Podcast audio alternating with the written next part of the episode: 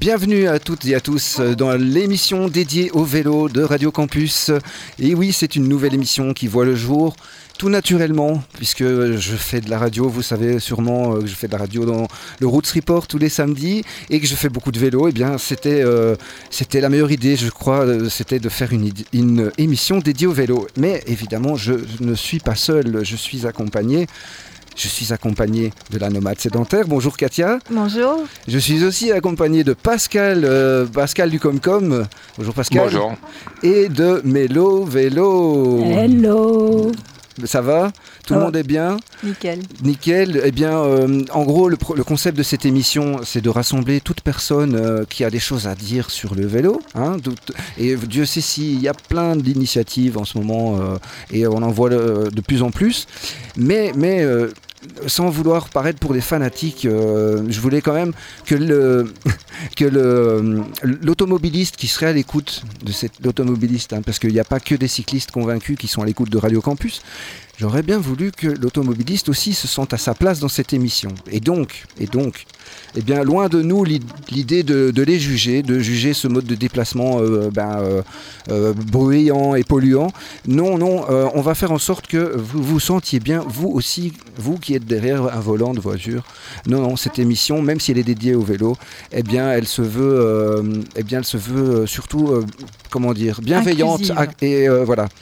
Et donc, on, on va commencer eh bien l'émission Les Sockets en titane, comme le disait bien ce générique, par euh, eh bien, on, aura plein de rubriques. Hein. donc autant vous présenter euh, tout de suite qu'on a euh, bien, une rubrique qui va permettre à vous qui avez un vélo, je, n'en doute pas, même si vous vous en servez pas tous les jours, mais vous avez sûrement un vélo qui mérite un, petit coup d'entretien. Donc il y aura une rubrique mécanique entretien. Il y aura également une, séquence eh dédiée à la législation, la sécurité routière, parce que encore un peu, il faudrait qu'on sache quand même rouler à vélo correctement hein, et montrer l'exemple.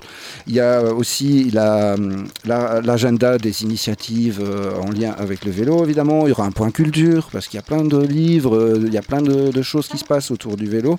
Euh, le, cyclisme, c'est aussi un sport, hein. donc on aura, ben, on essaiera de vous tenir au courant des résultats de courses Alors on essaiera peut-être pas de parler euh, des courses, euh, euh, courses classiques, mais on essaiera de parler de, de, courses plus alternatives peut-être. Mais en tout cas, on vous tiendra au courant de tout ça, c'est sûr. Quand vous aurez écouté notre émission, vous serez imbattable sur le sujet du vélo. Mais, mais ce n'est pas fini puisqu'on aura chaque semaine, enfin non, chaque émission, pardon, parce que c'est prévu donc de faire une émission par mois pour commencer. On aura euh, une interview et cette semaine on a euh, Mélodie pour euh, Mélo Vélo. On a la rubrique aussi de la nomade sédentaire. Hein. et alors il y aura Pascal qui nous nous partage des histoires vraies liées à des courses cyclistes d'antan. Mais on commencerait peut-être tout de suite par la nomade. Bonjour Katia. Bonjour Clément. Alors, tu es une cycliste au quotidien. Ouais. tu euh, as écrit sur le sujet Ouais. Tu fais plein de choses, explique-nous un petit peu. Euh. Donc euh, effectivement, ouais, j'ai un blog où je parle beaucoup de vélo et de, ma pratique du vélo et de mon amour pour le vélo surtout. je suis présente sur les réseaux sociaux aussi pour, pour partager simplement, échanger avec d'autres euh, amoureux du vélo, mais aussi pour démystifier un petit peu vraiment le vélo à Bruxelles. Je, fais des, vidéos aussi euh, sur, euh, sur, que je partage sur ma chaîne YouTube. des daily ops. Pour voilà. ceux qui ne savent pas, si vous voulez apprendre un nouveau mot, c'est un daily ops. Donc c'est se filmer en train de rouler. Voilà, c'est filmer le trajet en fait. donc moi, on ne me voit pas sur la vidéo. J'accroche la, caméra sur mon torse et je filme le, trajet simplement pour... le but, c'est vraiment de démystifier en fait, parce qu'on s'imagine souvent que voilà, c'est dangereux ou que. Et tu n'es pas seule à faire ça. Mélodie euh, de Mélo Vélo aussi le fait. Ah, exactement. oui, hein? c'est aussi. Euh, enfin, tu nous en parleras euh, tout à l'heure dans, la rubrique interview, mais voilà, excuse-moi, continue, Katia. et donc, oui, donc les, les, vidéos que, que, je partage, là, voilà, c'est vraiment dans le but de démystifier et pour montrer aussi à ceux et à celles qui ont envie de, de, de, de se lancer, de, commencer à se déplacer à vélo à Bruxelles, que, hum, que ben, c'est non seulement c'est pas dangereux, mais en plus c'est chouette quoi. Donc évidemment dans les vidéos on voit aussi euh, ben, les, les, dangers potentiels, les, petites incivilités ou les moins, plus grosses incivilités euh, de la part euh, d'autres usagers de la route qui arrivent. Ce sont des choses qui arrivent. Bon voilà, on apprend à anticiper tout ça. Donc et aussi, tu parles du manque d'infrastructure, je pense, dans, ces oui, vidéos. ça m'arrive parfois. C'est pas seulement le comportement des gens. Hein? Oui, il y a aussi, voilà, je parle des infrastructures que je rencontre, qu'elles soient chouettes ou, ou inexistantes. Mhm. je parle souvent de mes roads où je passe assez régulièrement, où c'est juste scandaleux, qu'il n'y a toujours rien, alors que c'est le deuxième point de passage cycliste à Bruxelles. Ouais, il y a mhm. moyen de. Enfin voilà, l'idée c'est de démystifier tout ça et peut-être euh, voilà faire un petit peu prendre conscience des problèmes qui existent à Bruxelles. Oui, parce qu'il y a quand même des problèmes entre les, les différents utilisateurs de, de, de la voirie. Et euh, l'idée, c'est par cette émission, c'est certainement qu'on apprenne à se connaître mieux. Et du coup, euh, puisqu'on partage le même espace, en se comprenant et en se connaissant mieux, on, enfin, on va d'autant plus se respecter, je pense. Exactement. On ne, on ne naît pas cycliste, hein. tout comme on ne naît pas automobiliste. On est tous à un moment ou un autre de notre vie, euh, soit piéton, soit cycliste. Mmh. On n'est pas une secte, quoi, parce que parfois on parle des cyclistes comme si on était un groupe à part. Mais voilà, moi, dans ma rubrique que je, parle, je parlerai tout à l'heure justement de ma, ma, transformation d'automobiliste à cycliste je suis une ancienne automobiliste, euh, donc voilà, n'importe qui. Enfin, c'est pas, c'est pas des groupes à part, quoi. Donc, faut apprendre simplement à communiquer. Et on, va tous aller du point A au point B et chacun a un mode de transport différent simplement. Ah, oui, ça fait pas si longtemps pardon, que tu es euh, sur un vélo, hein, je pense. Euh, ça fait quand même euh, une quarantaine d'années. Ah oui Quand même. Mais disons que j'avais fait une longue pause effectivement quand je me suis installée à Bruxelles vers l'âge de, 20 ans et, où j'ai acheté une voiture, etc. à l'époque. Et mhm. je me suis effectivement remise au vélo quotidien il y a 5 ans à peu près on, peut voir euh, la voiture que tu avais, je pense, sur ton, ton blog, hein, sur ton site. Il y a une photo de cette voiture. C'était pas celle-là. La, euh, petite ah, euh, Fiat Panda rouge. C'est la toute première, ça. Ah, la toute première que j'ai achetée avec mes petits sous de, quand je travaillais comme étudiante au hmm. restaurant. Elle est toute mimi, la petite Panda rouge. la Fiat elle était bien pourrie aussi, mais bon, elle m'a emmené. elle a été fidèle pendant le temps qu'elle a duré. Mais donc, pour voir tes vidéos, euh, on peut aller sur ton site, c'est ça? Ouais, euh, donc euh, mon blog c'est lanomadesédentaire.be et alors il y a ma chaîne YouTube, il suffit de taper la on trouvera la chaîne aussi. Et puis Twitter et Facebook aussi, évidemment. Et alors, tu mets de la musique aussi quand tu roules à vélo, mais, sur, mais pas dans tes oreilles, direct sur un baffle, hein, c'est quand même plus sûr qu'un casque. Une petite enceinte, oui, pour, voilà, pour juste me faire oublier un tout petit peu le, bruit des moteurs tout autour. Et, et, ça me met vraiment en joie de, de rouler avec. en général, je mets du classique, j'aime beaucoup rouler au son de Chopin personnellement. Euh, et, ça veut le mettre trop fort et ça suscite plutôt des sourires. Ce matin encore, j'étais au feu avec un, avec un cycliste avec qui j'ai fait la course en fait, quand nous mon trajet. Et on s'amusait à se dépasser, à se redépasser, mais voilà, en rigolant. Sur du Chopin, c'est pas mal. Sur du Chopin, effectivement. et on s'est retrouvé au feu un peu plus loin. Et puis là, il m'a dit ah, c'est sympa ta petite enceinte, comment ça marche, tout ça. Et, euh, et je lui ai encore posé la question. Je lui ai dit ça va, ça gêne pas trop, c'est pas trop bruyant. Il me dit non, pas du tout, on entend juste à peine. Euh. Et c'est le but de ces enceintes, c'est vraiment de diriger le son vers la personne qui écoute et pas de mmh. commencer à faire euh, plus de bruit qu'il y en a déjà dans, sur la voie publique. Quoi. Voilà pour ça. Mais merci Katia pour cette présentation. On va euh, tout doucement passer à la rubrique de Pascal, petite virgule.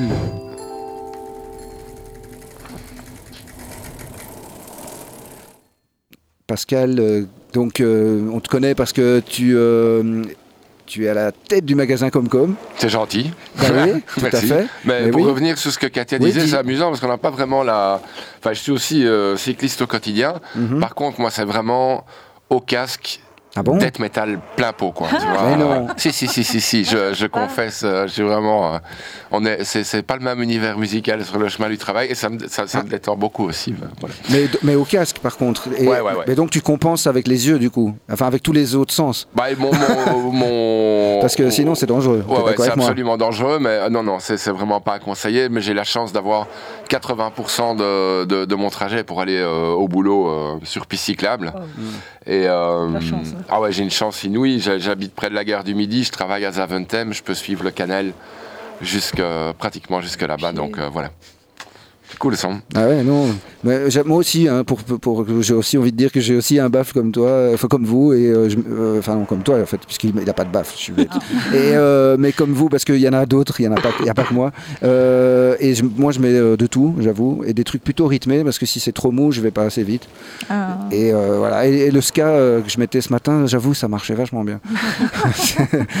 voilà, c'est juste pour dire. Mais euh, euh, je pensais effectivement que c'était super dangereux de rouler avec un casque, et je, le pense toujours.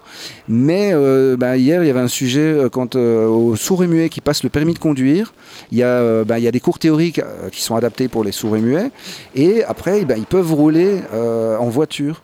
Du coup, si un sourd, un sourd, une personne malentendante, pardon, peut rouler en voiture, et, les- et, euh, la personne expliquait que il- il- ben, lui, il a aussi développé euh, une espèce de, de- ben, d'hyper euh, sensibilité avec les autres euh, sens. Et euh, il arrive du coup à compenser. Donc si eux y arrivent, peut-être que c'est possible, mais il faut, il aurait peut-être c'est non. En, En, fait non. en France, c'est interdit, hein, le Ah rouler bon avec Ouais, ouais, un mais casque attends. dans les oreilles. hein. Moi, je trouve ça Oui, hyper dangereux. Moi aussi, moi aussi, je le fais, mais voiture, parfois je suis complètement dedans en plus, tu vois. C'est pas comme ne rien entendre, t'as quand même la musique, euh, Oui. Non, puis de toute façon, on peut pas comparer quelqu'un qui. euh, suicidaire quand même. hein. Oui, non, c'est ça. Non, Moi, j'avoue, je Je suis pas en train de donner un conseil, je, je, je, pa- je- je partage ma pratique. non, non, ouais, mais on, on- on Ne le faites pas. Non, non, surtout pas du death metal en Ouais. tout- en, tout cas. non, mais ça doit Ça, être ça se bien. discute, mais bon, non, non, mais tu vas vite du coup Ouais. avec ça. toujours. Et t'es toi quand même gentil avec les automobilistes. Absolument. Sérieux, absolument. ça ne te rend pas plus, euh, plus méchant. Non, non, pas du tout. Bon, Pas du tout. allez, alors ça va. Est-ce qu'on.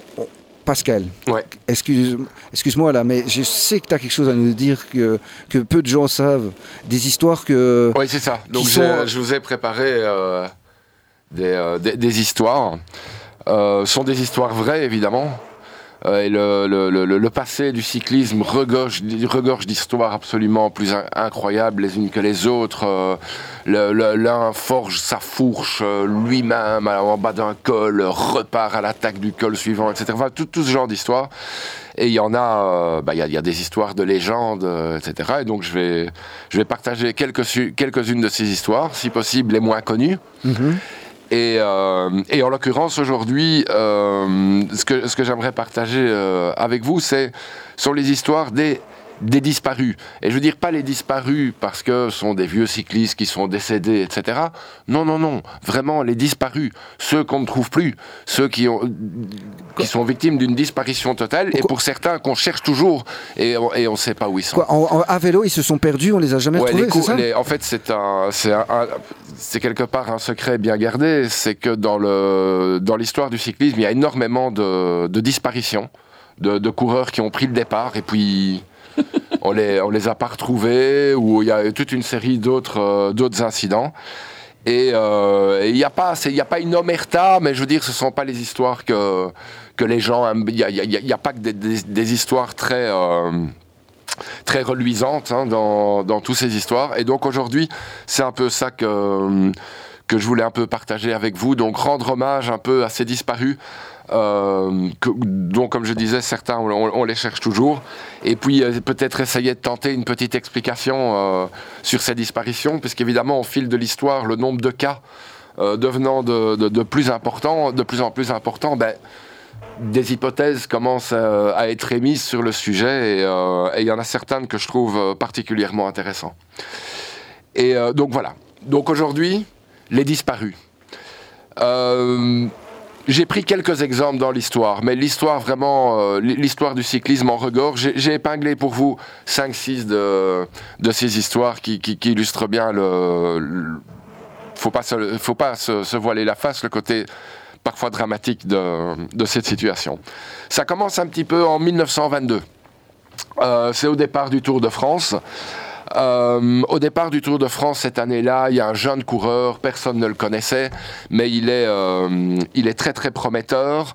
Euh, il prend le départ, il a eu beaucoup de difficultés pour, pouvoir s'inscrire, il n'a pas d'équipe, il, a, levé un peu de fonds, il y met tout son maigre salaire de l'année, il prend le départ du Tour de France 1922, euh, et là, Raymond Castagne, puisque c'est son nom, ben, brille sur les premières étapes Et euh, non seulement il brille, mais petit à petit, il se forge un, classement, il avance au classement général. Et à l'arrivée des Pyrénées, euh, eh bien, il est premier. Il est premier au classement général. Euh, il attaque l'étape des Pyrénées. À l'époque, on n'avait peur de rien. Les étapes faisaient 300, 350 km. Il y a des coureurs qui mettaient parfois, qui arrivaient à, la ville l'arrivée quand les autres étaient déjà partis pour, euh, pour l'étape du, du lendemain. Il ne roulait pas de nuit aussi Il ne roulait pas de nuit des fois enfin, oui, non. oui, bon, il, il, y, avait des courses, il y avait des courses sur 800 km donc euh, de, de, fait. Mais bon, ça, ça sera. On, parlera de ça euh, une autre fois. C'est un sujet intéressant parce qu'il mhm. y, a, y a un certain nombre de légendes associées à, à la distance aussi. Mais donc Raymond Castagne prend, prend, le départ. Et euh, ben là, à l'époque, hein, pas d'hélicoptère, pas de moto suiveuse, ils étaient lâchés euh, dans la nature. Raymond Castagne n'arrivera jamais euh, à, la ville arrivée. on attend des heures, des heures. Le lendemain, toujours pas de Raymond Castagne. Des, guides de montagne prennent la route du sommet pour aller voir si on le retrouve.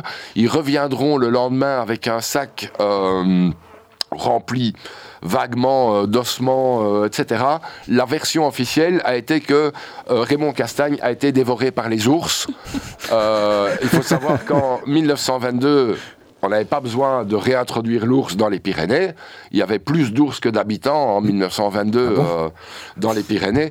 Non, non, il y a toutes ces histoires sont absolument euh, véridiques, Clément. Euh, donc, donc euh, ça, c'est en tout cas la version officielle. 1922, Raymond Castagne disparaît mangé par les ours. Ça paraît dingue, ce truc. 1934, c'est sur le, le Giro, le, sur le Giro. Marco Scarponi. Le Giro, c'est une course en Italie très connue. C'est le Tour de France, mais en Italie. Voilà, Ok c'est le Tour d'Italie. C'est ça. Et euh, ils font. Non, le Tour de France, c'est en France et, euh, le Giro, c'est en Italie. Et donc, Elle est bonne, il fallait qu'on la fasse pour une première. Alors euh, là, bah, la situation est un petit peu similaire. Là, euh, ben, Marco Scarponi était plutôt un coureur sur le retour, qui avait eu une brillante carrière au début, qui avait un peu disparu, qui avait annoncé euh, son retour, qui avait réussi à lever, enfin à trouver des tas de sponsors, etc. 1934, il prend le départ comme un, comme un réel favori. Euh, ça ne plaît pas beaucoup au, au, milieu autorisé parce que finalement, euh, bah, chacun avait ses champions et lui, bah, il est un peu sur le retour, il vient avec beaucoup d'argent. Euh, il écrase le Giro euh, de sa domination dès la première étape. il y a l'étape reine du Tour cette, cette année-là, passe par le Stelvio, qu'il franchit avec 20 minutes d'avance. Et là, à nouveau, jamais Scarponi n'atteindra la ville arrivée. Non, non, non, absolument pas. On a retrouvé. Alors. là, on ne retrouve rien. Je veux dire, on, remonte. Euh, on remonte. Euh, non, non, non, non, On remonte au sommet, on cherche sur tout le trajet. Là, on ne trouvera jamais rien, si ce n'est que euh, un, policier français féru de cyclisme continuera l'enquête euh, après son départ à la retraite et finira par trouver la casquette de, euh, de Marco Scarponi chez un vétérinaire parisien. Mmh. Ouais, chez un vétérinaire parisien. À l'époque, il n'est pas très pris au sérieux. Euh, quand on sait, avec le recul, euh, avec l'histoire moderne du cyclisme, l'usage qu'il est fait des produits vétérinaires dans le, dans le cyclisme, bien entendu, on commence à voir un petit peu euh, un, lien possible, mais bon, le, dopage balbutie encore un petit peu, donc, enfin, il, n'a pas encore atteint la, performance qu'il a pu atteindre aujourd'hui. Donc voilà, ça c'est un début. 1952, un Anglais, Tom Averton. là, affaire différente. De nouveau, un coureur un peu l'outsider, mais euh, qui, qui, va soudainement euh, briller. Encore une fois, un coureur un peu, un peu dérangeant, un coureur qui donne beaucoup son avis sur les parcours, les classements, vraiment un peu, euh, un peu à casse-pied quelque part. Et là, donc sur une des étapes du, du Tour de Grande-Bretagne, Tom Averton part seul il fait un temps épouvantable. Il part seul, il prend de l'avance.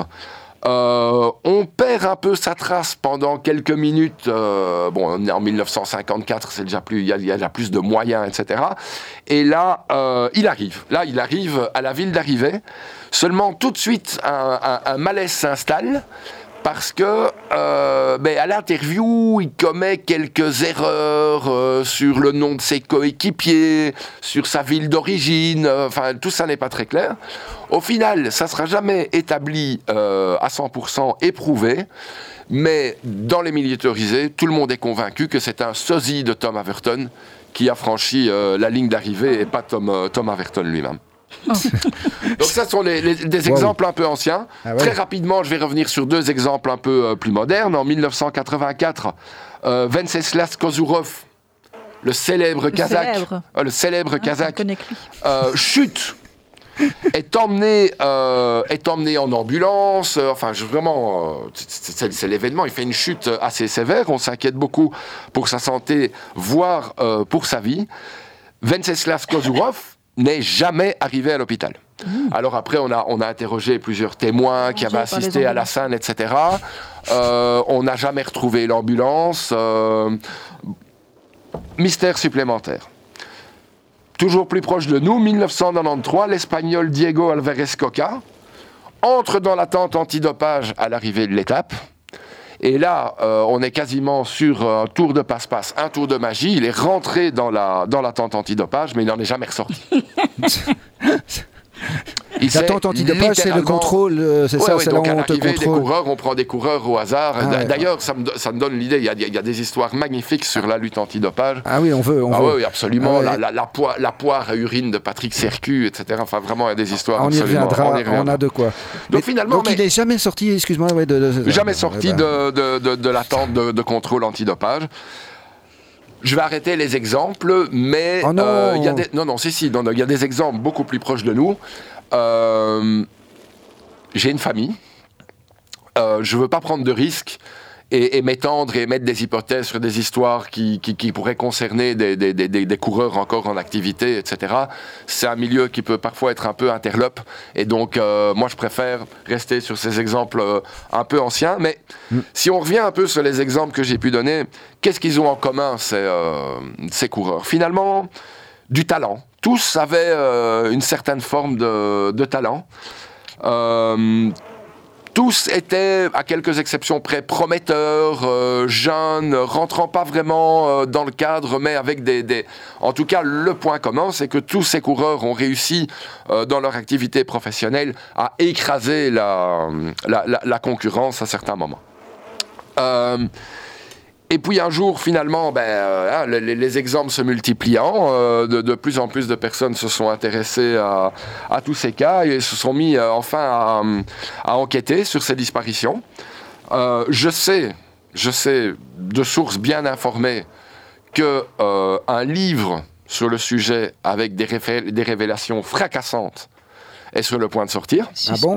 Ouais, ouais, mais vraiment. Mais, je, ne peux pas en dire plus ce soir, mais, euh, mais bon, voilà. Mais on tiendra au courant les auditeurs absolument, de Radio absolument, Campus, ça sera, ça sera, probablement, je pense, l'ouvrage phare euh, sur le cyclisme de, de, de, l'année prochaine. Des révélations absolument fracassantes. Toujours est-il, je peux déjà partager avec vous quelques pistes qui ont été émises par, euh, par, par, cet auteur, mm -hmm. qui on pourrait peut-être euh, une fois l'inviter euh, ah bah à l'émission. Je veux dire, une fois que le livre est sorti, il serait un candidat idéal pour une interview. Alors, euh, donc, il y, a plusieurs pistes. Je ne vais pas m'étendre dans le détail sur chacune de ces pistes, mais en tout cas, il a évoqué avec moi au cours de cette conversation la possibilité que ces coureurs aient été enlevés pour des transfusions sanguines. Euh, pour euh, oui à l'époque c'est comme vous savez euh, en 1922 pour on, mangeait les, les, coureurs mangeaient de la viande pour s'attribuer la, la, la, force du bœuf quoi donc c'est, on ils faisaient des transfusions sanguines ah ouais? en espérant transférer ce sang vers un autre coureur afin qu'il bénéficie de son talent etc ça paraît surprenant. si, si, mais attends, Katia qui est à côté de toi, elle a des yeux. non, non, tu, tu as mais je veux dire, bon, là, je peux parler d'un cas ah. plus récent.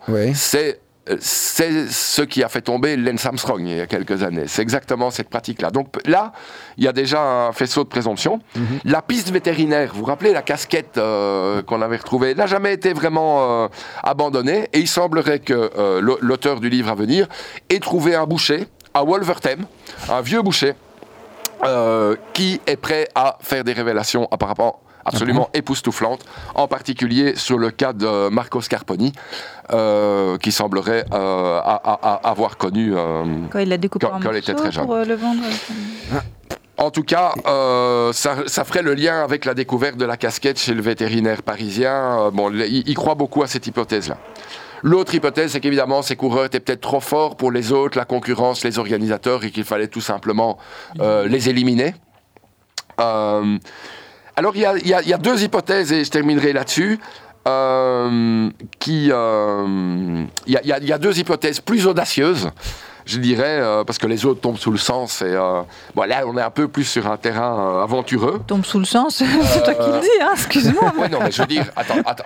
Donc, toutes ces anecdotes sont évidemment sont, sont, sont, sont, soutenus par des, des, des, des preuves, des, faits, euh, mhm. des, preuves historiques. Euh, je, les, les, auditeurs peuvent se retourner vers moi pour, pour, pour que je partage euh, mes sources. Mhm. donc les, deux dernières pistes seraient, un, l'insémination artificielle. qui ferait le lien finalement avec la, la, performance, le dopage, le milieu vétérinaire, etc. Apparemment, il y aura des photos dans le, dans le livre qui, qui, qui, vont remuer plus d'un. Comment la Je comprends pas la artificielle. Oui, qu'on les aurait finalement, comme, ils étaient, ils étaient euh, dotés d'une génétique absolument exceptionnelle, on les aurait, euh, on les aurait enlevés, on les aurait fait disparaître. Euh, et là, on en vient vraiment à la dernière hypothèse qui sera l'hypothèse phare de ce livre et c'est la piste la plus plausible à ce jour, c'est qu'ils ont été enlevés et qu'on continue à enlever des cyclistes parce qu'il pèse de lourds soupçons sur l'Union cycliste internationale. Euh, il euh, pourrait qu'il se livre à l'élevage de cyclistes. Et euh, je, suis content que ça vous fasse rire, mais pour moi, je veux dire, le fait de l'apprendre a quand même été un choc. Bah, et donc, à suivre. C'est tellement énorme que c'est pas drôle. Hein. Voilà, c'est énorme. Je, rappelle quand même que ça a acheté des familles dans le désarroi, bah des, des, équipes dans le. Et donc voilà. mais non, non, non, non. Je il y, a, un côté, il peut y avoir un côté cocasse, mais euh, donc plus de révélations à venir sur cet élevage. Euh, qui, je le répète, est à ce jour la piste la plus plausible pour expliquer ces, nombreuses disparitions. Eh ben. Eh bien voilà. Merci Pascal pour toutes ces révélations. Vous êtes bien sur Radio Campus et c'est l'émission Les Sockets en Titane, l'émission dédiée au vélo. Et euh, oui, il y a de quoi. On va s'écouter un petit morceau euh, pour se remettre de ses émotions et après on passera à l'interview de Mélo Vélo. À tout de suite. À tout de suite.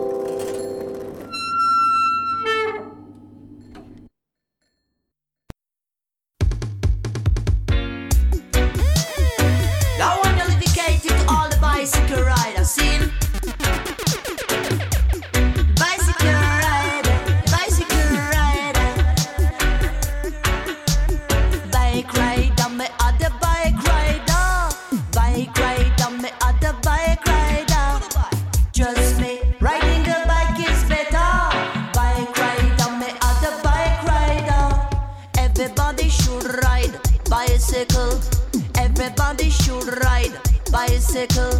Bike for me, bike for you, bike for everyone. Bike for me, bike for you, bike for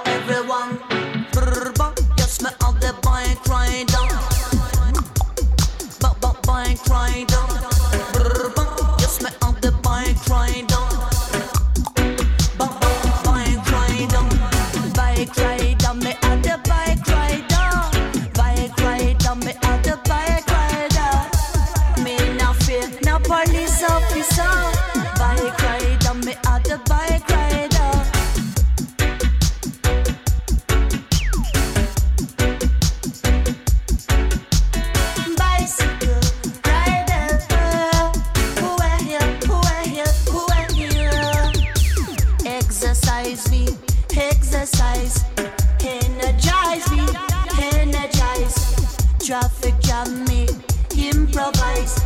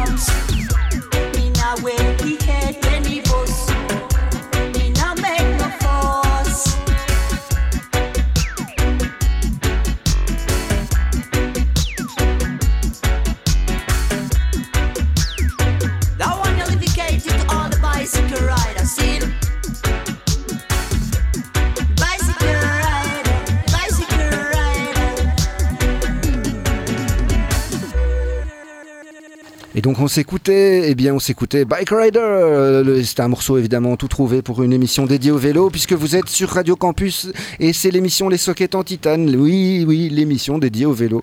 C'est tout nouveau et euh, c'est euh, pr- promis, c'est parti pour de beaux jours, puisque on est vraiment content Ouais. de parler de ce qu'on aime. Et euh, ce qu'on aime, c'est le vélo. Sorry. Bah oui, et on va bien vous en parler et dans tous les sens. Mais voilà, ce morceau de Poupa Jim, produit par Mungo Hi-Fi, méritait vraiment. En plus, c'était un remix Prince Fatty. Voilà, et vous savez bien que ce morceau était celui qu'il fallait. Alors, euh, on passe à la rubrique interview, puisqu'on a une interview par émission. Et euh, j'ai l'honneur et le plaisir d'accueillir aujourd'hui eh bien, Mélo Vélo, qui est euh, bien sûr active sur les réseaux sociaux. Et, et sûrement vous la connaissez, mais euh, laissez-moi lui donner à elle le, le plaisir de, se- de- de se présenter. Bonjour à tous. Bonjour Mélodie. bonjour, bonjour. Euh, ben donc voilà, oui, effectivement, je m'appelle Mélodie. Euh, mon surnom sur les réseaux, c'est euh, Mélo Vélo. Euh, et donc, en fait, effectivement, je, je parle de ma routine euh, en vélo. Donc, j'ai l'habitude de rouler, euh, de faire tous mes déplacements sur Bruxelles en vélo. Et euh, depuis quelques mois, on va dire que j'ai pris euh, du plaisir à rouler avec ma caméra et à donc à, partager euh, toutes mes expériences, qu'elles soient positives ou négatives. C'est pour ça que ben, je rejoins un peu ce que disait Katia tout à l'heure. hein. C'est ce qui est intéressant, c'est bah, d'abord de promouvoir le vélo, mais après de montrer aussi ce qu'on vit en tant que cycliste et qu'on vit pas toujours des choses dangereuses. En tout cas, moi, c'est devenu nécessaire pour moi de- d'avoir mes quelques, mes quelques minutes en vélo euh, tous les jours. C'est devenu nécessaire, comment ça? Euh, Mais en plus, tu, as for- enfin, tu es euh, ambassadrice pour euh, Bike Bruxelles. Ou Bike Experience. Bike Bruxelles. ouais. Euh, donc en fait, euh, c'est venu bah, donc avec le temps. Donc comme j'expliquais, ça fait quelques mois que, que je partage euh, mes, mes expériences sur les réseaux. Et donc euh, Bike Experience Bruxelles m'a contacté pour que je puisse les aider à promouvoir leur événement.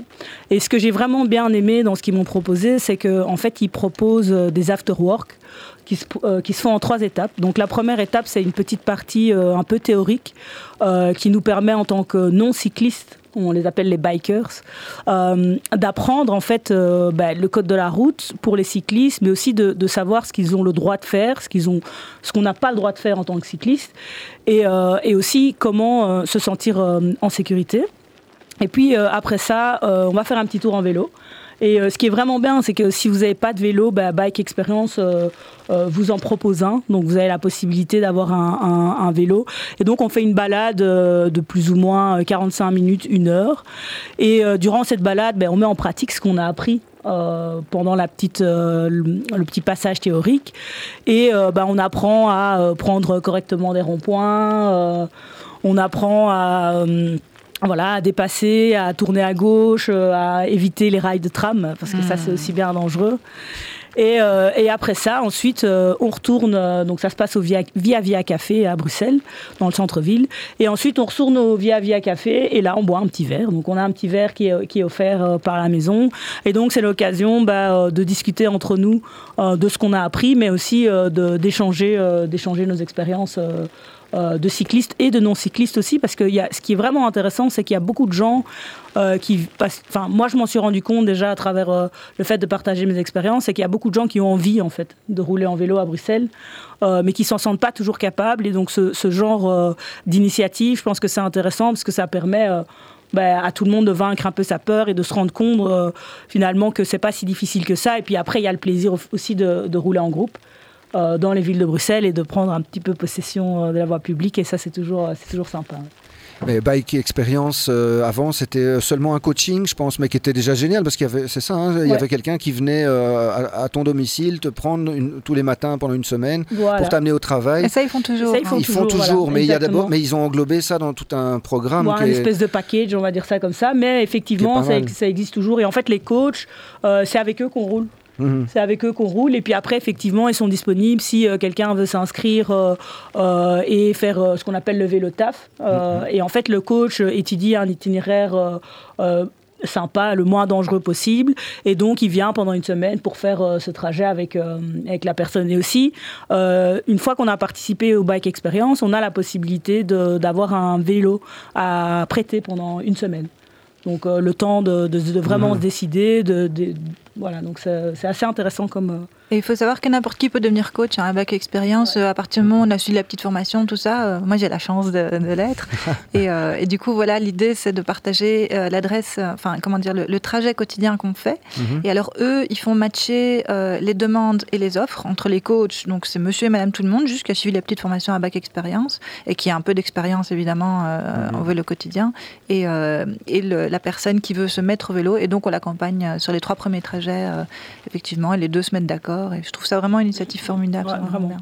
Mais toi, euh, Mélodie, tu, tu, tu faisais déjà part sur les réseaux sociaux de tout ton tra- tous tes trajets à vélo. Avais déjà, c'est comme ça que ça s'est rejoint. Oui, exactement. Euh, mais tu avais déjà en toi cette envie de partager ce que tu, tous ces trajets. Donc c'est quand même que.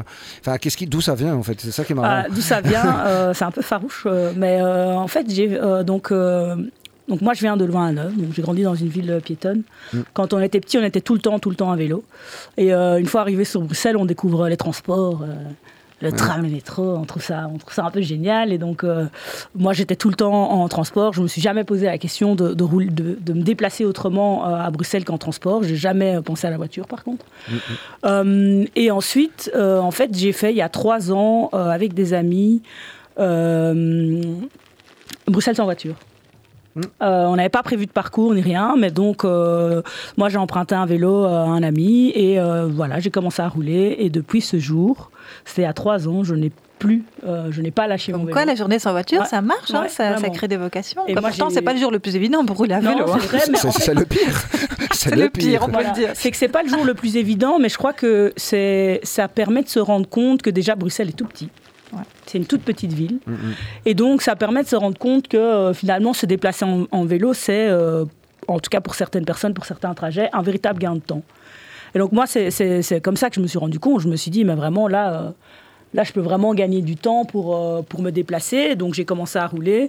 Et finalement, euh, là, à l'époque, je travaillais à Odergem, j'habitais près de Schumann, et je mettais autant de temps en vélo qu'en transport, mais je prenais plus de plaisir en transport. Donc, euh, j'ai pas lâché En mon vélo. transport Non. Euh, En vélo, pardon. Ah, Oui, oui, non, voilà. Moi j'avais compris, mais J'ai t'as rarement entendu raison de quelqu'un reprendre. J'ai rarement entendu Prendre quelqu'un du qui m'a dit je prends plus de plaisir ouais. dans le bus qu'à vélo. Euh, C'est pas. non, mais le matin. Ah, J'adore la Stib, hein. merci la Stib, on vous aime, mais euh, voilà, quoi, c'est pas, c'est pas leçon de c'est- c'est plaisir. Et donc, euh, et donc c'est comme ça que j'ai commencé à rouler. Et le- l'envie de partager, euh, c'est parce que j'ai fait un accident euh, avec un taxi à Odergem. C'était en sortant. Donc le taxi sortait du carrefour. Il m'a pris ma priorité de droite et au moment où il a démarré, voilà, je je suis rentré dedans, je suis passé au-dessus. Si je peux me permettre un petit dicton euh, cycliste euh, Mhm. que j'ai emprunté à Bilouk, euh, qui est un, un cycliste connu à Paris, euh, qui est très connu sur les réseaux sociaux. Des cyclistes prioritaires, il y en a plein des cimetières. Donc pour, pour les, pour les cyclistes, ceux qui débutent à vélo, oubliez votre priorité. Je comprends tout à fait, moi aussi j'ai déjà eu le cas. hein. C'est- Il faut le vivre pour euh, comprendre ce, dicton vraiment. Les cyclistes prioritaires, il y en a plein des cimetières. En cas de doute, si on n'est pas sûr, on oublie sa priorité, on s'assied dessus, on n'a pas d'airbag, on n'a pas de carrosserie. Quoi. Donc, euh, Ok, non, mais c'est sûr. c'est vrai. le Bah, c'est clair que maintenant, c'est c'est tout à fait comme ça que je pense. Avant, je pensais pas forcément comme ça. Et, euh, tu as été immobilisé, tu as eu des. bah, je- ça- franchement, j'ai eu de la chance, j'avais un casque. Ouais. Mon vélo euh, était cassé euh, mon vélo a été euh, cassé la roue avant, ouais. Ouais. Euh, et moi j'ai fait, euh, moi je suis passé vraiment au-dessus, euh, au-dessus de son pare-brise, mais bon j'avais un casque. Les gens autour ont réagi en deux secondes. Les gens étaient hyper réactifs. Ouf. Donc les gens sont sortis de leur voiture, euh, ils ont pris mon portefeuille avec ma carte d'identité, ils Et ont le directement. taxi, il est appelé- pas- il est pas non, il est pas parti parti. Et euh, tout s'est réglé, euh, tout s'est réglé vraiment sans problème, même au niveau des assurances, j'allais au travail, donc de toute façon ça n'y a pas de souci. Et en fait, du coup, ben, mon compagnon a commencé un peu à stresser, donc euh, il m'a offert une caméra. Et, Ah, c'est comme ça. ouais, voilà. Et donc après, j'ai commencé à, à partager et j'ai eu pas mal de retours de gens qui me disaient ah ça me donne envie de rouler, c'est marrant ce que tu fais. Donc voilà, au fur et à mesure, j'ai de plus en plus posté. C'est vrai que maintenant, je le fais de façon assez assez quotidienne. ouais. Et donc, euh, ton Insta, c'est Mélo. Mélo vélo, Mélo avec un W vélo. Et au Facebook aussi, hein, Ouais, je crois. pareil. Voilà. mais- Voilà. Mais donc c'est euh, c'est super euh, intéressant de chaque fois co- comprendre et connaître pourquoi les gens se sont mis au vélo et pourquoi ils y restent et même Mhm, pourquoi ça, ça, ça les prend encore plus de jour en Mm, jour. mm. Et, euh, et je pense que Katia va nous en parler aussi de, de cette expérience-là très très bien dans quelques minutes. hein. Ouais, tout à fait. Ouais. Comment j'en suis arrivée là En tout cas, merci, merci Mélodie. Avec plaisir. Tu reviens quand tu veux, hein, de toute Bah, façon. avec tu sais plaisir, hein, moi. ici chez toi. hein. Merci. Dès qu'il y a une invitation, euh, je suis preneuse. C'est vraiment un, un plaisir de, de- parler du vélo, mais pas. euh, voilà, moi je suis pas une grande cycliste. hein, euh, J'aime rouler euh, juste pour mon plaisir, mais je trouve que c'est vraiment intéressant parce que je- il y a une communauté qui se développe sur Bruxelles et donc il y a vraiment quelque chose d'agréable. On partage des, choses- des choses ensemble et puis je pense qu'on vit tous des histoires un peu foldingues. Et donc voilà, promouvoir le vélo, c'est une façon, je pense, de rencontrer, de rencontrer des gens et de prendre beaucoup de plaisir sur la route. Euh, mais merci de nous avoir partagé en Avec plus ton accident. euh, Ouais. Mais je pense que c'est important. quoi. Effectivement. ouais. Ah, on devrait avoir une rubrique accident. Bah, franchement. Ah, j'en ai trop bien. On en a tous. hein. Mais ouais, on va, mais il y aura, il y aura, on va le faire. Vous Ouais. inquiétez pas. euh, prochaine émission, rubrique accident. Mon pire accident. D'abord, quelqu'un, on, on invite Ça va, quelqu'un ça va vraiment donner envie aux gens qui ne font pas de vélo d'en Ouais. faire. Non, C'est ça, mais le il faut pas. problème. Non, non, Attends, attends, attends. Il faut et- pas, il faut pas être. Je veux dire, Et le- les. Faut Pas être naïf. Je veux Non, dire, non, à vélo. Enfin, moi, je suis tombé. Ma dernière, c'était samedi passé. Voilà, comme ça, c'est. euh, D'accord. c'est dit. À je cause de ton casque. On, on peut, on- on- on- ça, ça, ça arrive. Il faut pas. euh, C'est. On va se voiler la face. ouais. Voilà, hein, donc ça, il faut. et- et- et je pense qu'il vaut mieux. euh, le, le- moi, je trouve qu'il vaut mieux le dire comme ça, Mhm. l'accepter, avoir une discussion franche. Ouais, mais ça, ça arrive, quoi. C'est c'est plus dangereux de rouler à 20 km/h à vélo qu'en voiture, hein. Même tout seul, même sur la digue à la mer, quoi. Ouais. Eh ben ouais, Ouais. c'est euh, c'est comme ça, mais ça doit pas être. Enfin, c'est c'est un, c'est un risque euh, acceptable, Oui. complètement euh, contrôlable. Euh, et, euh, Mais qui serait minimisable s'il y avait des grandes pistes cyclables Ah, partout et qu'on croisait pas les Évidemment, voitures et qu'on était. Je, je me permets juste de rebondir, mais euh, statistiquement, le vélo est quand même le moyen de transport individuel, je ne parle pas de l'avion ou du train, le plus sûr. Ouais. hein, plus sûr que la voiture. Donc même à 20 km/h, c'est l'environnement qui est dangereux pour le vélo. Le vélo, en soi, à 20 Ouais. km/h, es seul sur la digue, Écoute, c'est pas dangereux. euh, Ah, on est sur un débat. Là, je pense qu'on est sur quelque mais chose. hein. Ah. Mais- mais- Moi, je suis tombé sur mon home trainer, hein, donc je peux vraiment. euh, je peux. Je veux dire, Ça, ça je peut faire des millions de je vues peux sur témoigner, YouTube. quoi. C'est, euh, ouais, mais non, mais t'as raison, évidemment que t'as raison. Mais je dis, il y a, il y a- y a- je, je n'aime pas trop le. Euh, ça arrive, voilà, c'est tout. Oui. les, euh, les, Bien sûr, les, gens qui disent euh, je vais, je vais m'y mettre, mais je trouve ça un peu dangereux. Je- quand j'entends des, des gens dire mais non, mais non, mais non, mais non, mais non, c'est pas dangereux, c'est pas dangereux. Moi, j'ai tu dit vois, tu vas toujours, voir, le vélo n'est pas dangereux, c'est l'environnement qui est dangereux. Donc tu fais attention à ton environnement. Voilà. Mais euh, les bienfaits euh, de- du vélo, à mon avis, c'est bien plus, Ah, j'aurais bien plus important. j'aurais jamais dû dire ça. Tout à coup, je me rends compte. Pourquoi non, mais, si, que- si. Non, mais je vois très bien, je vois très bien ce que tu veux dire. non, mais c'est vrai, euh, comme ça on voit qu'on est objectif aussi, mais c'est vrai, tu as Ah raison oui. de le, le souligner. Ça, le vélo, c'est aussi des moments euh, pas terribles. Mhm. Bon, on en parlera, hein, c'est sûr. On va Moi, pas, je dis, il faut pas partir trop tard de chez soi. Quand tu pars à l'heure, normalement, il n'y a pas de problème. Hmm. Mais à partir du moment où tu pars en retard, tu commences à prendre des risques et là, ça devient dangereux. Oui, mais ceci dit, à vélo, t'es jamais, t'es jamais en retard. Pour- si- enfin, ou alors tu le fais vraiment exprès. Quand tu te réveilles, euh, Ouais, ça dépend à quelle heure tu réveil. Quoi. Moi, il y a des matins, je peux partir un peu trop tard. Mais Je rattrape le temps perdu. ouais. hein, ouais. Mais tu te mets en danger. Voilà. Mm, Bon. Et mais- Mélodie, quand tu disais euh, par rapport au temps, tu vois, c'est un, c'est un facteur super convaincant pour les gens qui, euh, Mhm. qui s'y mettent. C'est un truc qui revient super souvent. Et quand tu dis, on se rend compte que Bruxelles est tout petit quand il y a la journée sans voiture, c'est vraiment un truc par rapport au temps. Les, temps, les gens qui roulent jamais, après ils disent Je suis allé de la basilique euh, À la à Grand Louise Place, en ouais. 10 minutes. euh, Ils ne reviennent pas. bah ouais, ils sont, c'est- ils sont, euh, ils sont époustouflés. Ouais. Et ce qu'il y a, c'est pas seulement dépassé le. toutes les voitures à l'arrêt. Ouais, c'est ça. Et je trouve que c'est pas seulement le temps que ça prend, c'est aussi une manière de. euh, le- T'es de nouveau propriétaire de ton temps. Ouais, ça, ça Je veux dire, t'es pas. t'es- t'es- ton Exactement temps, c'est ton temps. Si c'est tes 20 minutes de vélo, ils prendront 20 minutes. Je veux dire, quand, quand, quand tu rentres dans ta bagnole, c'est les autres qui décident de ton temps vrai. pour toi. À vélo, Et je trouve que ce sentiment de propriété de mon temps, Ouais. Ça pour moi, c'est euh, ce que la je mets presque en un. euh, C'est la liberté. Dans Oui, mes le, temps, quoi. le temps et puis euh, liberté aussi euh, de l'itinéraire, tu vois. mhm. Tu vas pouvoir, tu vas pas regarder s'il y a des embouteillages ou quoi, tu vas juste y aller, Ouais. te dire aujourd'hui Et je vais aller là, vais- j'y vais direct et ça me prend 15 minutes et ça me prendra pas euh, Ouais. 20 minutes quoi. Et liberté totale aussi avec l'autonomie que te procure un tel mode de déplacement, parce que c'est au niveau technique, il n'y a rien de hyper technique. Je parle de- des vélos, en tout cas pas électriques, hein, les vélos Mhm. musculaires, on va dire. C'est voilà, c'est deux roues, c'est des pédales. Donc t'as pas de panne à vélo. Au pire, tu vas crever, mais c'est quand même relativement rare. Mais sinon, tu peux pas avoir de panne. Donc effectivement, c'est euh, liberté à ce niveau-là aussi. quoi. C'est l'engin hyper Ouais, fiable. Avec des bons pneus, il y a moyen de pas crever. hein. Enfin, on en- Ouais, ça sera le sujet d'une ouais. rubrique. Ah, Mais, euh, Mais je hein. pense qu'avec des bons pneus, euh, sans, sans vouloir citer de marque, euh, mais on, on y viendra une prochaine fois, mais il y a moyen de Je quasi sens pas qu'on va avoir crever. des débats le jour où on va parler des pneus parce que je commence à. Ouais, Je me suis un- pas mal intéressée ces derniers temps. Ouais. Bon, ça va être dur d'en parler sans citer des marques, hein, quand même, ça va être chaud. Mais bon, euh, c'est pas le sujet. Euh, Est-ce que euh, tu euh, peux, te- peux- nous un peu nous parler de toi, Katia? Oui, bah, comment euh, je suis euh, devenue euh, accro au vélo? Je vais vous raconter donc pour cette toute première chronique comment je suis passée de la voiture au vélo. Et oui, c'était la voiture. Ou comment je suis devenue véloteuse. Oui, j'invente des mots. Je préfère le terme véloteur ou véloteuse au terme cycliste. En effet, je ne prétends pas m'entraîner pour le Tour de France ou le Tour d'Italie, hein, le Giro comme on disait tout à l'heure. Je me contente de me déplacer à vélo par utilité. Bon, par plaisir aussi, c'est vrai, mais je ne pratique pas le vélo sportif. Enfin, quoique, à Bruxelles, dans certains cas, c'est vrai que ça peut arriver. Bref, je divague. Revenons à nos opinions.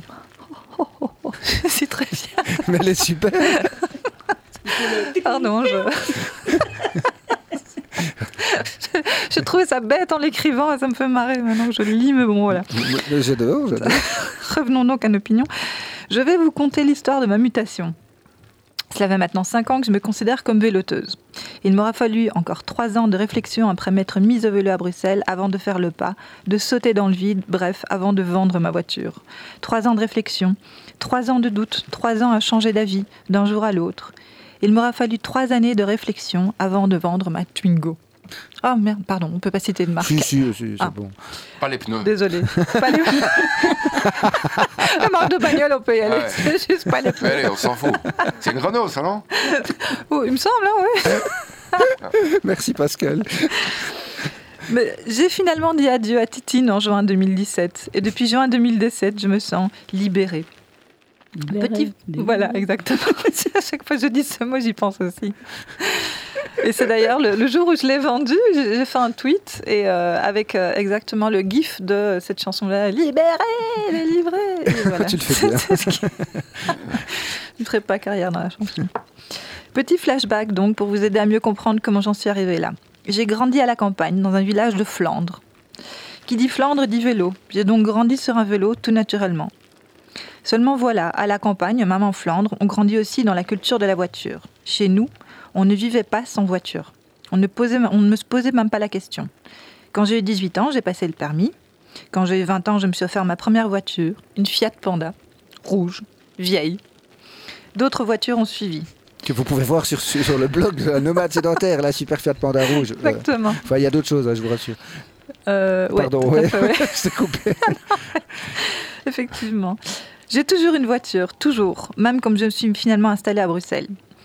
Ceux qui me connaissent le savent. Il n'y a pas si longtemps, je, enfin, je dis pas si longtemps, il y a quand même quelques années, hein, je vous rassure. hein. J'ai pris conscience de certaines choses depuis, et notamment grâce au vélo. Je Donc comprends. il n'y a pas si longtemps, je faisais partie de ceux qui prennent la voiture pour aller au supermarché du coin. Ah, Berkel. Je te jure que c'est vrai. hein. Non, que je doive me ramener de grosses courses. Non, non, même pas. J'avais même pas cette excuse. Non, par réflexe. Pourquoi marcher? Jamais je n'aurais envisagé de me passer d'une automobile. Jamais. Jusqu'à ce jour béni où j'ai eu une révélation. Nous sommes en novembre 2014. J'étais pourtant partie tôt ce matin-là. De fait, je partais de plus en plus tôt pour éviter les embouteillages. Sauf que je n'étais manifestement pas la seule à avoir eu cette idée. Bientôt, je devrais prendre la route à 4 heures du matin. J'irai me coucher à 19h30 pour être en forme le lendemain. Le rêve, bref. Ce matin-là, alors que j'étais déjà en route depuis une bonne vingtaine de minutes, j'avais parcouru royalement 900 mètres. 900 mètres, ça fait une moyenne de 3 km heure, même pas. J'aurais été plus vite à pied. Mais je vous jure que c'est vrai, hein. Je me souviens de ce jour. Il pleuvait, mais je ne savais pas encore que ma peau était étanche, je suppose. je me souviens de ce matin pluvieux, gris, déprimant à souhait. Si je n'avais pas été en voiture, je crois que je me serais pendue. Coincée, seule dans ma voiture, au milieu de dizaines d'autres voitures. Si nombreux et si seuls. Noyée dans mon désespoir, j'observais avec envie les véloteurs qui me dépassaient allègrement. Et là, soudain, l'illumination. Mais qu'est-ce que je fous là, moi qui ai grandi sur un vélo? Le lendemain, je prenais un abonnement à Vilo. Vous savez, ces vélos jaunes. Je vous rappelle que nous sommes en 2014. hein. À l'époque, on n'a pas le choix. Les vélos rouges pétants et les trottinettes n'avaient pas encore envahi les rues de Bruxelles. Très vite, j'ai eu comme une révélation sur mon beau vélo jaune. Fini les embouteillages. L'heure de pointe devenait soudain une notion abstraite. Je redécouvrais le sens du mot liberté. Plus besoin de me lever à l'eau pour arriver à l'heure au travail. Je savais exactement en partant à quelle heure j'arriverais à destination.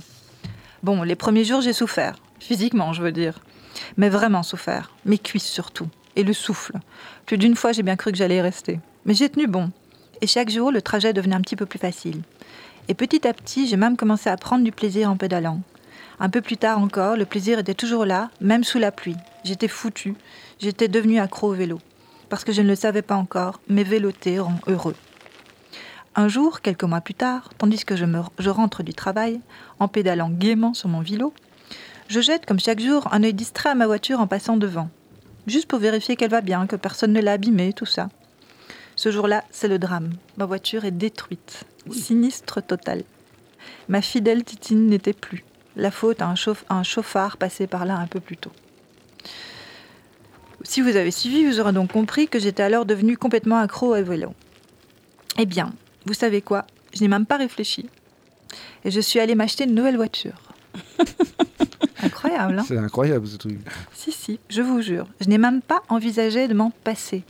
L'idée ne m'a même pas traversé l'esprit. Rappelez-vous, chez moi, on ne vivait pas sans voiture. C'était il y a 4 ans. C'est là aussi que j'ai décidé de m'acheter, en plus d'une nouvelle voiture, mon premier vélo bruxellois. Bye bye vélo. Un an de vélo quand même. hein. Je suis euh, avec le recul, je me dis mais je peux être fière de moi. T'as Ouais, fait un an de vélo, tu peux, plus rien ne peut t'arrêter dans la vie. C'est la base de l'entraînement. C'est leur fondation. Le- Exactement. C'est vrai que je suis passée par les vélos aussi et euh, c'est du travail. Hein. À fond. Fait travailler les jambes. euh, tu sens que tu portes le vélo avec. Quoi. Exactement, C'est- incroyable. Maintenant que voilà, j'en suis sortie, je- je- occasionnellement je reprends le vélo. euh, et je suis là, comment j'ai fait Ouais. Donc il m'aura encore fallu deux ans après l'achat de ma nouvelle Titine pour me rendre compte, plutôt pour enfin admettre que Titine ne me serait plus d'aucune utilité. J'étais à présent totalement autonome avec mon vélo à moi. J'avais en effet compris que même si je devais sortir de Bruxelles pour aller voir mes proches, par exemple, qui habitent toujours en Flandre, je pouvais prendre le train. Je ne savais pas encore que je pourrais le faire à vélo, mais je reviendrai sur ce point plus tard. Je pouvais aussi louer une combio si vraiment j'avais besoin d'une voiture, ce qui n'est pas encore arrivé en fait.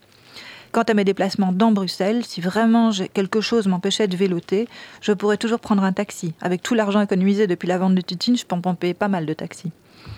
Forte de toutes ces réflexions, j'étais enfin prête à faire le grand saut. Nous sommes en juin 2017 et ça y est, je suis enfin prête à me débarrasser de Titine. Qu'est-ce qui ne me manque pas depuis que j'ai vendu ma voiture? J'ai une petite liste. hein. Être coincée dans les fils, seule, dans ma voiture, derrière une autre voiture qui m'envoie ses gaz d'échappement direct dans le nez. Tourner 35 minutes en arrivant chez moi pour trouver une place de parking. Payer mon assurance, payer ma taxe auto, payer l'entretien de Titine, payer les réparations de Titine, payer l'essence de Titine, aller vérifier si personne n'a abîmé Titine depuis la dernière fois où je l'ai prise. Pourquoi je vous raconte tout ça? Pour vous dire qu'il m'aura fallu trois ans, trois ans de cheminement, trois ans à pédaler sur plein de vélos différents, pour me rendre compte que oui, je pouvais me passer d'une voiture. J'ai la chance d'habiter Bruxelles, d'avoir une station Cambio à 50 mètres de chez moi. J'ai la chance d'avoir des arrêts de bus partout. Une station de métro à quelques centaines de mètres, des taxis en veux-tu en voilà. Bref, Tous ces arguments que je me suis répété inlassablement dans ma tête à l'époque pour me convaincre que ce n'est pas parce que j'abandonnais Titine que j'allais vivre recluse jusqu'à la fin de mes jours. Autant de filets de sauvetage pour, sait-on jamais, si vraiment je ne peux pas me rendre à ma destination à vélo. J'ai arrêté la voiture il y a 5 ans comme j'ai arrêté de fumer il y a 10 ans. Oui, n'ayons pas peur des mots, la voiture est une drogue. Vendre ma voiture au profit du vélo aura sans doute été la meilleure décision de ma vie. Je ne le savais pas à l'époque, mais le vélo rend bel et bien heureux. Sa pratique dégage tellement d'endorphines que tu finis par ne plus pouvoir t'en passer. Chaque déplacement est un moment de joie, oui oui, même à Bruxelles. Je vélote comme d'autres méditent. Chaque coup de pédale allège un peu plus mon esprit. Aujourd'hui, je rallonge mes trajets dès que je peux, juste pour passer un peu plus de temps sur mon biclou, avant d'aller au bureau ou en sortant du travail, juste pour profiter un peu plus de ce sas de décompression. Et dès que le week-end arrive, je pars faire de grandes balades sur ma bicyclette. Je redécouvre la ville, mais aussi le pays et même d'autres pays.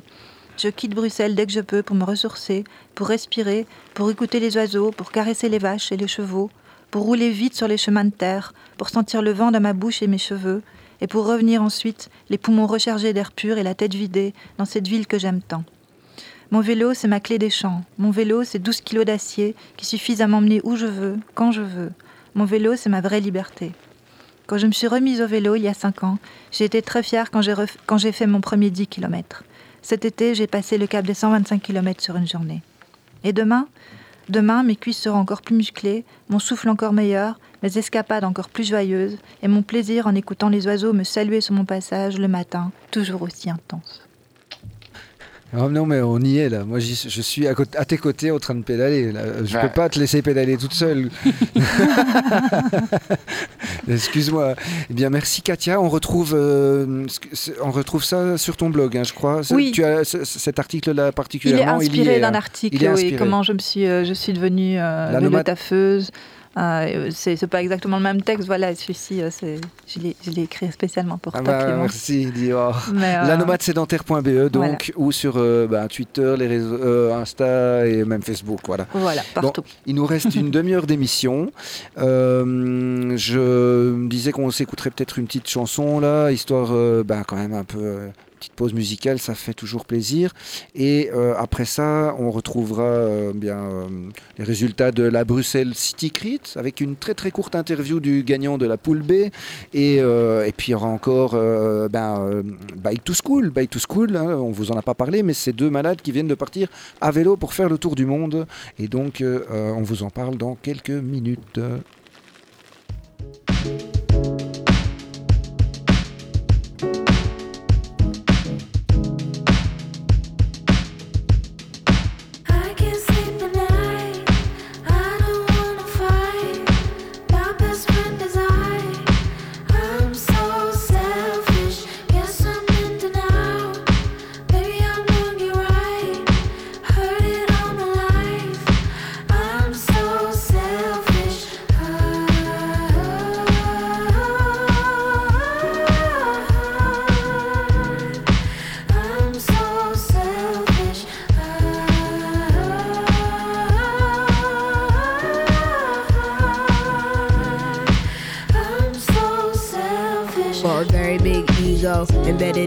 The heritage ego. And they ain't messing with the steez though. And now I'm here, can't entertain no bummy niggas. Need my nigga fresh in a tuxedo. Me and my Luke Cage steady blowing weed smoke. I'm a woman who could teach you a little something about class. Diamonds will forever be a girl's best friend. Everything's imperative for the way I live. I know it's material but not irrelevant. All this here is worked for, not inherited. Told myself I rate my niggas up but never did. Self loving, need more self loving. That's how it goes. They wanna know you when you're buzzing. The first things first, number one, I'm priority.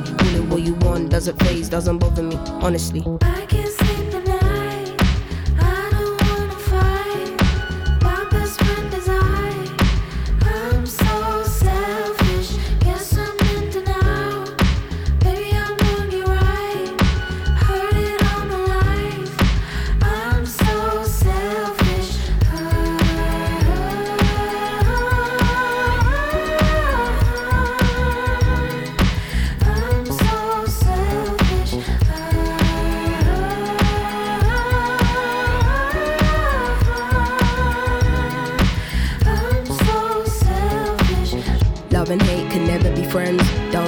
everything in this divine time. I peeped, you couldn't handle a woman in my caliber. Had to let you mature like some fine wine. Yeah. No validation, no applause. You don't have to prove you got it when you know it's yours.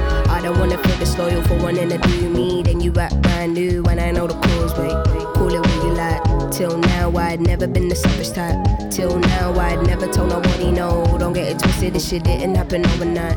Still, if your life is amazing when you get to fear, can't be concerned about what they're saying up there. I make it clear, don't be in and out about what you hear. They say I always get what I want and it isn't fair, but life isn't fair. Go. I can't sleep at night.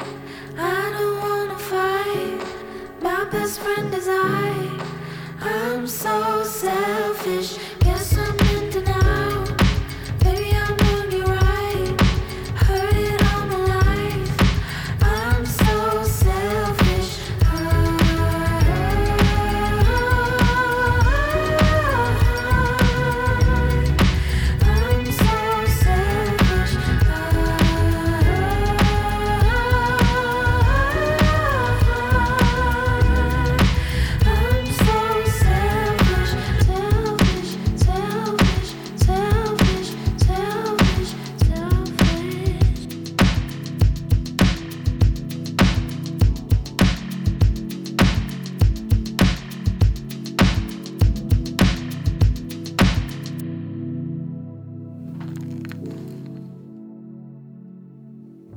S'écoutait Little Sims, euh, qui était à l'ancienne Belgique il n'y a pas très longtemps, et le morceau Selfish avec Cléo Sol.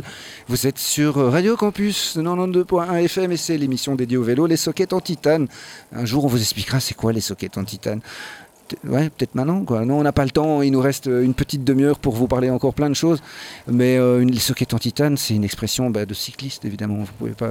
Ça veut dire pédaler vite, avoir euh, vraiment la forme et pédaler à fond, quoi. Donc, euh, je voulais vous parler d'une course qui a eu lieu, enfin plutôt d'une, euh, non pas d'une, surtout pas d'une, c'est un critérium. Attention, on utilise tellement peu le, terme critérium euh, tous les jours que en fait on a tendance à confondre. Mais non, c'est un critérium. Et il y en a eu un au Stade Roi-Baudouin, organisé par Kring Bruxelles, et ça se passait le 15 septembre. C'était, bah, méchant. Il faut savoir qu'un critérium, c'est une course sur un circuit, donc ils tournent en rond et euh, ils font ça avec des vélos euh, à pignon fixe, euh, des vélos de piste, sans vitesse et sans frein. Et ils vont très vite. Et en gros, euh, les gars, ils enchaînent 30 tours, 35 tours euh, de plus d'un kilomètre 5, je crois. Et, euh, et c'est juste impressionnant. Ils se rendent jamais dedans. si, si, il, il glisse, Ah ouais. il- y a, il y a des chutes, bien sûr, mais bon, c'est vraiment un truc qui n'est pas très connu en fait à Bruxelles. c'est plus connu en Flandre et surtout en Hollande. En Hollande, il y en a pas mal des critériums, et euh, notamment en Allemagne aussi, où euh, bah, la plus connue et la plus punk, euh, la plus euh, déjantée est la Rad Race, euh, qui a lieu à Berlin, euh, je pense, en janvier ou février. On en reparlera. Mais donc, un critérium, comme je vous disais, c'est sur un circuit. Donc ça tourne en rond. hein, et juste pour vous dire, parce qu'on est quand même un peu pressé par le temps aujourd'hui, ben, que c'est c'est pas mal de Belges qui ont gagné. Alors il y avait des gens de toute l'Europe. hein, Il y avait des Français, des Allemands, des Hollandais. euh, des- euh, il y avait même un Italien, puisque l'Italien euh, Mauro Santambrogio, excusez-moi pour le, pour le truc, Brogio, Brogio, ok. Sant'Ambrogio. Bon, est arrivé numéro 3 de la poule A, Tim Cereza numéro 2, euh, un français, et le premier de la, team, la poule B, non, oh, j'arrive plus, de la poule A, pardon, donc la meilleure, c'est Robin Stenoit, un Belge. Cool. Et alors en poule B, eh bien, on a eu en troisième place Corentin Roux de Bézieux euh, qui roule pour Comcom. Euh, ben, donc on a eu euh, Pascal Comcom qui, euh, oui, qui a une équipe aussi, qui est le coach d'une équipe, comme ça vous saurez tout. Oh. Et donc ils ont quand même eu et la troisième place pour euh, Corentin. Et, et attention, avant, il y a eu la deuxième place avec euh, Nathan Castellin, un Belge aussi. Et la première place a été remportée par Cédric Skers, euh, donc qui roule aussi pour l'équipe Comcom LRBX Trop Bike fort les Project. Belges. Ouais. Pas mal hein, les Belges. Trop fort comme com. Mais oui, et alors il y a- y, y des femmes aussi. Il faut savoir quand même que dans ces courses Ah. c'est mixte. Et, Et, euh, donc Katia elles sont. a gagné la poule. Ah Ouais, les- En fait. sans les mains. J'étais pas au courant. Mais non, c'est euh, deux, deux Hollandaises. Alors, c'est pas très surprenant quand on sait l'engouement qu'il y a pour les critériums. euh. C'est dommage que ce soit séparé encore. Non, c'est pas séparé, mais elles ont eu droit à un podium à part. Pourquoi? Bah, parce que comme ça, c'était une manière de. Bah, Elles étaient quantième. bah, Elles sont je- arrivées quantième. Mais euh, j'ai pas, les temps. Mais euh, en tout cas, elle- elle- si tu veux, il y en a eu une qui était meilleure que l'autre. Mais comme il n'y en avait que deux dans, le, grou- Ah. dans le groupe, elles ont été toutes les deux récompensées. C'est, voilà, bon. Hmm. Mais c'était déjà pas mal qu'elles soient là, moi, je trouve. C'est vrai. Non? Du coup, si on y va, on sera 3 et 4 Bah oui. Il y aura une de nous deux sur le podium. C'est pas mal, hein Exactement. non, mais d'office, tu vas gagner un prix, quoi. En gros, c'est ça qu'il faut se dire. En plus, la remise des prix, c'était dans le Stade Roi Baudouin. C'était rigolo, Ah, ça, c'est pas mal. C'était pas mal, franchement, on, se on se croyait vraiment pour euh, un champion d'athlétisme. Mm. Et, euh, et bah oui, et donc c'était, comme je vous le disais, organisé par Kring. Et on a une petite interview donc de Cédric Skers qui roulait pour euh, LRBX Comcom. à la Bruxelles City C'est ça, Et tu t'appelles Cédric Et tu roules pour. Comme comme. Et tu viens de tout liquer premier donc. Ouais, je gagne la course, un bon travail d'équipe quand même. On était deux avec Corentin qui finit du troisième. Et voilà, super course. On est parti tout devant au début pour montrer qu'on était un peu présent dans la course. Puis on a été bien se placer pendant toute la course 3 et 4e pour se faire tirer un peu. On n'a pas été prendre trop de relais devant pour rester bien dans les roues. Et puis ensuite, à deux tours de la fin, on s'est dit que c'était le moment. Et donc on est parti à deux. Et voilà, on fait premier et troisième de la course. Beau, ça. Et en plus, il y a euh, un autre Comcom qui va rouler maintenant. C'est ça, il y a Euh, Ferdinand, un petit jeune de 17 ans qui est arrivé euh, dans les courses en pignon fixe il y a maintenant presque un an et qui directement a fait un podium en B, donc la course que nous on a faite maintenant, et est vite passé avec les pros. Donc on- là, il va, il va rouler dans la course suivante avec les pros. Bon, mais toi, t'es quand même content de ton, ton boulot aujourd'hui là. Ouais, je suis trop heureux. Puis toute la famille était là, tous les copains étaient là, donc c'était cool.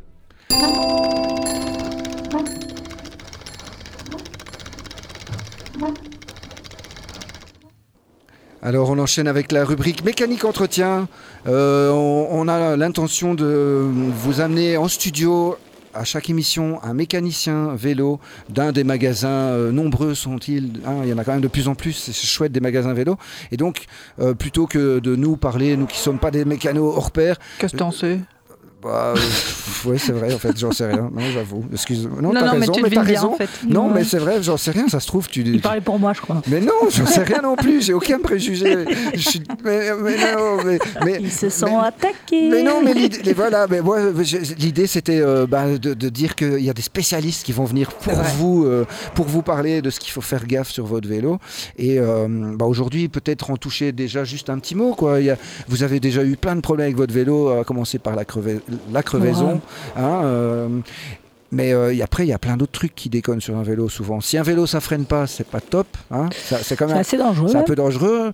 Quand un vélo change mal de vitesse ou fait du bruit, il n'y a rien de plus énervant. Ouais, hein. surtout quand t'es en montée, là, tu vois. Ah. T'essayes de changer. Et... Ah, Et, et que les, quoi, et que les vitesses passent pas. ouais, les vitesses euh, passent ou- pas. ou ça ouais. bien ça, ça claque et donc t'es en train, t'es dans ton changement et ça claque et donc euh, tu pédales dans le vide, quoi. Tu vois. Ça c'est bien dangereux aussi. ou, hein. ou tu, quand tu dérailles. ouais, Ouais. ou tu Ouais. te coinces, tu dérailles, euh, c'est horrible. Ouais.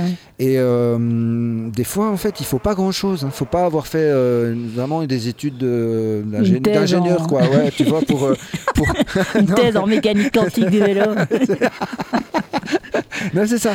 Il faut. euh, en fait, euh, des fois, regarde la, la- ta chaîne, tu vois, la transmission, on appelle ça. Donc, la transmission, c'est chaîne, plateau et pignon. Donc, c'est les, les- les roues dentées qui entraînent ta chaîne, en gros. Si elle, elle est dégueu, qu'il y a un amas de cambouis dessus et que clairement ça a l'air vraiment dégueu, dis-toi qu'en enlevant le dégueu, Ouais. ça risque d'aller mieux chaîne, ça déjà. s'entretient. Ça s'entretient et ça, ça sert à rien de faire comme ma maman à moi, qui euh, chaque fois qu'elle retourne dans sa maison de vacances, elle rajoute un peu d'huile. Comme si c'était une friteuse. Non, mais elle rajoute un peu d'huile, même s'il en manque pas. Et donc, Mm. un jour, j'ai découvert un- une chaîne qui n'en était plus une, puisque on la voyait plus, la chaîne, sous la sous l'amas de, de Oh, cambouis euh, dégueulasse qu'elle avait créé, ma maman chérie, que j'adore.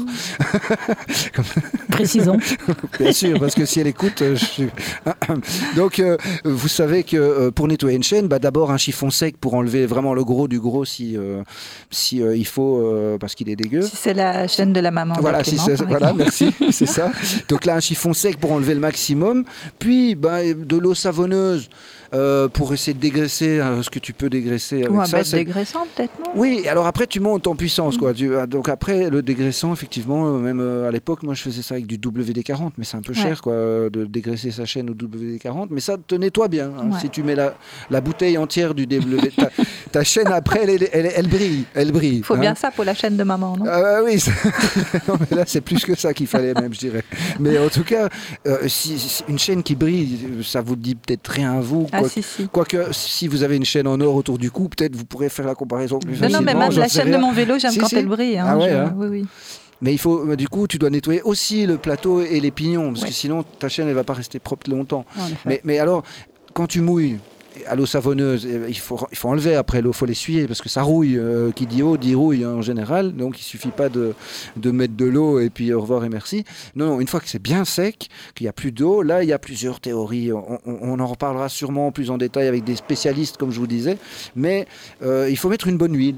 Ni- et le tout est de n'en mettre ni trop ni trop peu aussi. Et euh, une bonne huile, c'est quoi? Ben, C'est bah, une chaîne pour une huile pour vélo. Tu nous conseilles les sprays ou plutôt les huiles Mais- liquides? Non, ça, je- tout dépend le- l'huile euh, que c'est. Peu importe, à la Mm. limite, je dirais qu'elle soit. en- Mais moi, je dirais pas en spray. Non, non, hein. non, je dirais euh, une pipette euh, Ouais. pour pouvoir l'appliquer. À Alors, l'ancienne. ah, Ouais. alors il y a plein de tutos YouTube hein, qui montrent ça, je pense. Donc on, on- on le fera sûrement moins bien que eux qui ont des images pour bien nous montrer. Mais clairement, acheter une, une huile.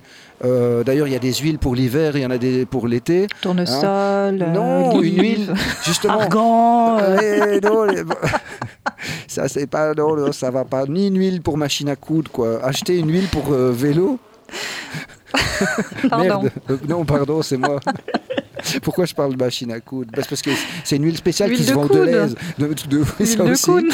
C'est pour ça que tu parles de machine à coudre. mais oui mais non mais donc l'huile d'argan j'ai jamais essayé j'avoue l'huile Bah, moi de- non plus. l'huile d'olive On peut non en plus. faire notre prochaine rubrique si on veut. mais, mais Je fais un test pendant une semaine. euh, Voilà. J'ai roulé à l'huile d'argan. Mais oui. Et j'ai une nouvelle jeunesse. ah ouais, non, c'est la cosmétique du vélo. Bah c'est un ouais. créneau à prendre, quoi. Ouais, Ah, Aux huiles essentielles et tout. fait la rubrique beauté. Beauté du vélo, exactement. Ouais, la beauté du vélo. Mais euh, oui, vous savez bien que notre émission, elle se veut vraiment euh, diversifiée hein, et qu'on on a envie de, de- de tout vous, par- vous dire sur le vélo. Y que compris les soit- carabistouilles. Oui, ouais. y compris des carabistouilles, tout à fait. Mais donc euh, une bonne huile et puis voilà quoi. Donc si on enchaînait maintenant avec eh bien la rubrique de Bike to School. Bike to School, bah donc c'est un couple qui euh, C'est des de- malades. c'est des malades, un couple de Bruxellois qui est parti, qui sont, enfin ils sont partis euh, faire le tour du monde à vélo pendant, ils se, ils se Et donnent pour deux une ans. bonne hein. cause en Tu, plus. tu hein. les connais toi hein, Ouais. euh, Bah, J'ai le- étudié avec, euh, avec Alex euh, à l'ULB justement. On a étudié ensemble. ouais. Oui, euh, c'était Alors, on a fait un master en sciences d'éducation ensemble. Voilà. Voilà. Et bah, il l'explique d'ailleurs dans l'interview qui va suivre. Et donc, Bike to School, comme le dit bien le nom, c'est pour supporter un projet éducatif. Ils vont répertorier aussi tout au long de leur voyage les jeux Les éducatifs qu'ils vont trouver de, par le, leur- le monde. Et là, ben, il faut savoir qu'ils sont en Espagne. Ouais, ils sont en Ils Espagne. sont en Espagne. Ils, sont bien. je pense. Ouais, ils sont bien. Euh, franchement, il n'y a pas à les plaindre. Ouais, hein. À part qu'ils se sont fait éjecter par la police, là, euh, je sais pas si tu as vu. Ah non? Ah Ah oui, sur la plage, quand Sur ils ont dormi en camping sauvage. Oui, oui, tout à fait. Non, donc on va euh, en fait vous tenir au courant de leur, euh, de leur, euh, Yes. leur comment, comment on appelle ça, de leur expédition et euh, on essaiera aussi d'être en direct, de, bah oui, de les avoir en direct à l'antenne euh, et qui nous racontent eux-mêmes où Ah, ils en sont. cool, comme- ouais. Ah oui, oui, l'idée c'est vraiment de les suivre pendant euh, ces deux années Avec plaisir. et cool. euh, je pense que ça va, hein, les gars, euh, ils, ont- ils enchaînent bien les kilomètres. Je viens de les trouver sur Instagram, ils sont sur Instagram. Tout à fait. to School avec un 2 pour tout. Bike Ouais, to School. Et ils ont été euh, même soutenus par euh, Decathlon Nivelles qui leur a filé des vélos, euh, des prototypes, enfin des nouveaux vélos qui vont sortir qui- Ouais. et ils sont censés les tester. Donc c'est pas pour faire de la pub pour les vélos, c'est juste un retour euh, produit euh, technique. quoi. C'est super intéressant, mais je pense qu'il vaut mieux qu'ils nous expliquent ça d'eux-mêmes, puisque j'ai eu l'honneur de les interviewer euh, ben, juste avant leur départ. On se retrouve juste après ça. Bonjour Alex et euh, Lucie. Alex euh, Gibon et Lucie euh, Hubunon, C'est ça. Qui donc, bonjour, sont Bonjour. ici dans les studios de Radio Campus pour nous parler d'un projet un peu dingue, mais tout à fait euh, magnifique, qui va commencer dans quelques jours, puisque vous partez faire le tour du monde à vélo pour soutenir un projet éducatif. Mais vous allez nous en parler. Ce projet, c'est Bike to School. C'est ça. Alors, euh, vous êtes euh, déjà dans l'enseignement. Euh, Lucie, toi, tu es logopède. euh, et toi, Alex, tu es euh, enseignant dans le secondaire. C'est ça, ouais. Tu as fait un master aussi. euh, Ouais, en- ici à l'ULB, ouais. En quoi? En sciences de l'éducation. En sciences de l'éducation. Et toi, tu es euh, logopède. Tu exerces en tant que logopède dans des écoles. Oui, Lucie. et je viens aussi de terminer l'agrégation aussi ici à l'ULB. Voilà. Bah, donc, vous, êtes, euh, vous connaissez bien en fait, le terrain. Quoi. Donc, bienvenue sur Radio Campus. Merci. Et euh, merci d'être venu nous expliquer ce beau projet euh, qui va quand même durer deux années. Ouais. Ouais. Et euh, dans, le- donc, dans lequel euh, vous allez euh, bah, pédaler, pédaler, pédaler et pédaler. Vous êtes soutenu euh, par une communauté de cyclistes, mais aussi par euh, Decathlon, j'ai vu Nivelles, Ouais. et par euh, Wikitree. Wikitree, c'est ça, une boîte de consultance ici à Bruxelles. D'accord. Ouais. Et euh, votre voyage n'est pas gratuit. hein. Clairement, ça a un coût de partir euh, faire le tour du monde. Et vous euh, avez les fonds, j'imagine, pour partir, mais vous allez encore en récolter pour ce beau projet Bike to School que tu vas nous expliquer, que vous allez nous expliquer euh, dans quelques secondes. Donc, euh, d'où vient cette idée de pa- partir finalement faire comme ça à l'aventure, faire le tour du monde? Eh bien, eh, pour ma part, ça a commencé en, en 2013. Euh, J'ai mon meilleur ami qui m'a dit Eh mec, ça te dirait qu'on aille faire un tour de Belgique pendant 2-3 semaines euh, avec un vélo et on met nos sacoches, etc. Et moi, je, je connaissais pas du tout le, le, bikepacking. Et j'ai dit Ok, chaud, euh, on, on part. Et en fait, j'ai, on a, tous les deux, on a vraiment adoré ça. Et donc, pendant ces vacances-là, en 2013, on a même déjà, euh, on s'était même déjà euh, défini la, la- la destination de 2014. Quoi. Et donc en 2014, on est parti à Lisbonne à vélo. Et puis voilà, 2015, j'ai refait un voyage à vélo, 2016, 2017. De Euh, Bruxelles à Lisbonne Ouais, c'est Ok, ça. ouais. ouais. Et puis après, ça c'était le plus long, ça a été, ça a été 3000, euh, plus de 3000 km, 3150 km. Et puis il y a eu d'autres trekking. euh, et, euh, et bon, à un moment, je me suis dit, bon, bah, j'aimerais vraiment. Enfin, c'est vraiment le côté aventure que j'aime bien, la rencontre avec euh, les, les humains. Et, euh, et je connaissais des personnes qui avaient déjà fait des très très grands tours. Donc, quand je dis grand tour, c'est genre de Singapour jusqu'à Bruxelles. Donc, je me suis dit, ah ouais, ça, ce serait vraiment cool, mais encore plus, le tour du monde. Et heureusement, j'ai rencontré Lucie qui pédale aussi. Voilà. Moi, ça, Lucie pédale aussi, donc. voilà. Ça aussi, moi, ça a commencé en 2012. Euh, en fait, j'ai participé à une émission euh, radio euh, et j'ai euh, bon il y a eu plusieurs étapes et puis bah, j'ai remporté la- la sélection et donc je suis partie au Burundi euh, faire le, le tour du Burundi à vélo. C'est euh, grand comme la Belgique à peu de choses près. Euh, donc on l'a fait assez vite hein. c'était du 3 au 11 octobre donc euh, ça s'est fait assez vite. Mais par contre j'ai pas vraiment d'expérience de, de bikepacking Mhm. parce que là on, on était à vide quoi. On avait des pick-up avec euh, avec les bagages dans, le pick-up. Donc euh, là ça fait pas longtemps que je roule avec des sacoches bien chargées. Donc euh, c'est un peu plus nouveau pour moi que, que pour Alex. C'est un peu vous- plus l'aventure Vous, vous avez déjà fait un peu d'entraînement avant de faire le tour du monde, quand même. Vous avez fait Oui, quelques c'est ça, grosses ouais. balades ensemble. euh, C'est ça, ouais. On est parti en, en avril, on a fait quelques jours. Euh, et puis là, on est reparti au nord de la France lors des, lors des canicules, là, il y a, il y a quelques jours. Euh, bon, c'était pas. C'était On- deux, deux fois 200 km environ, c'est ça? Voilà on était et puis on n'était pas chargé comme on le sera Ouais, c'est ça. euh, Enfin, on va être vraiment super chargé. Je crois que on nous demande souvent, hein, vous allez peser combien, etc. Je pense que vélo et bagages compris, ça va faire quel- quelque chose dans les alentours de 45 kilos, un truc comme ça, peut-être 50. Mais on sera clairement jamais, euh, aussi chargé qu'on ne l'a déjà été à d'autres euh, voyages à vélo, quoi. Ça, c'est certain. Mhm. Et euh, avant de parler de, donc, de tout cet équipement qu'il faut euh, pour faire le tour du monde, Mhm. si on parlait de, bah, de l'essence même du projet, qui Ouais. rejoint un projet que- qui existe, que tu avais déjà euh, créé, le projet d'une ASBL de soutien Ouais, au ça. Burkina Faso, c'est ça Oui, c'est ça, c'est ça. En fait, c'est une, c'est une ASBL que, que j'ai co-créée. Qui s'appelle Betsalel. Betsalel. Ouais, Betsalel, qui en fait est le nom euh, de l'école secondaire euh, à Léo au Burkina Faso et de l'école primaire, donc l'école primaire et secondaire qui s'appelle Betsalel à Léo au Burkina Faso.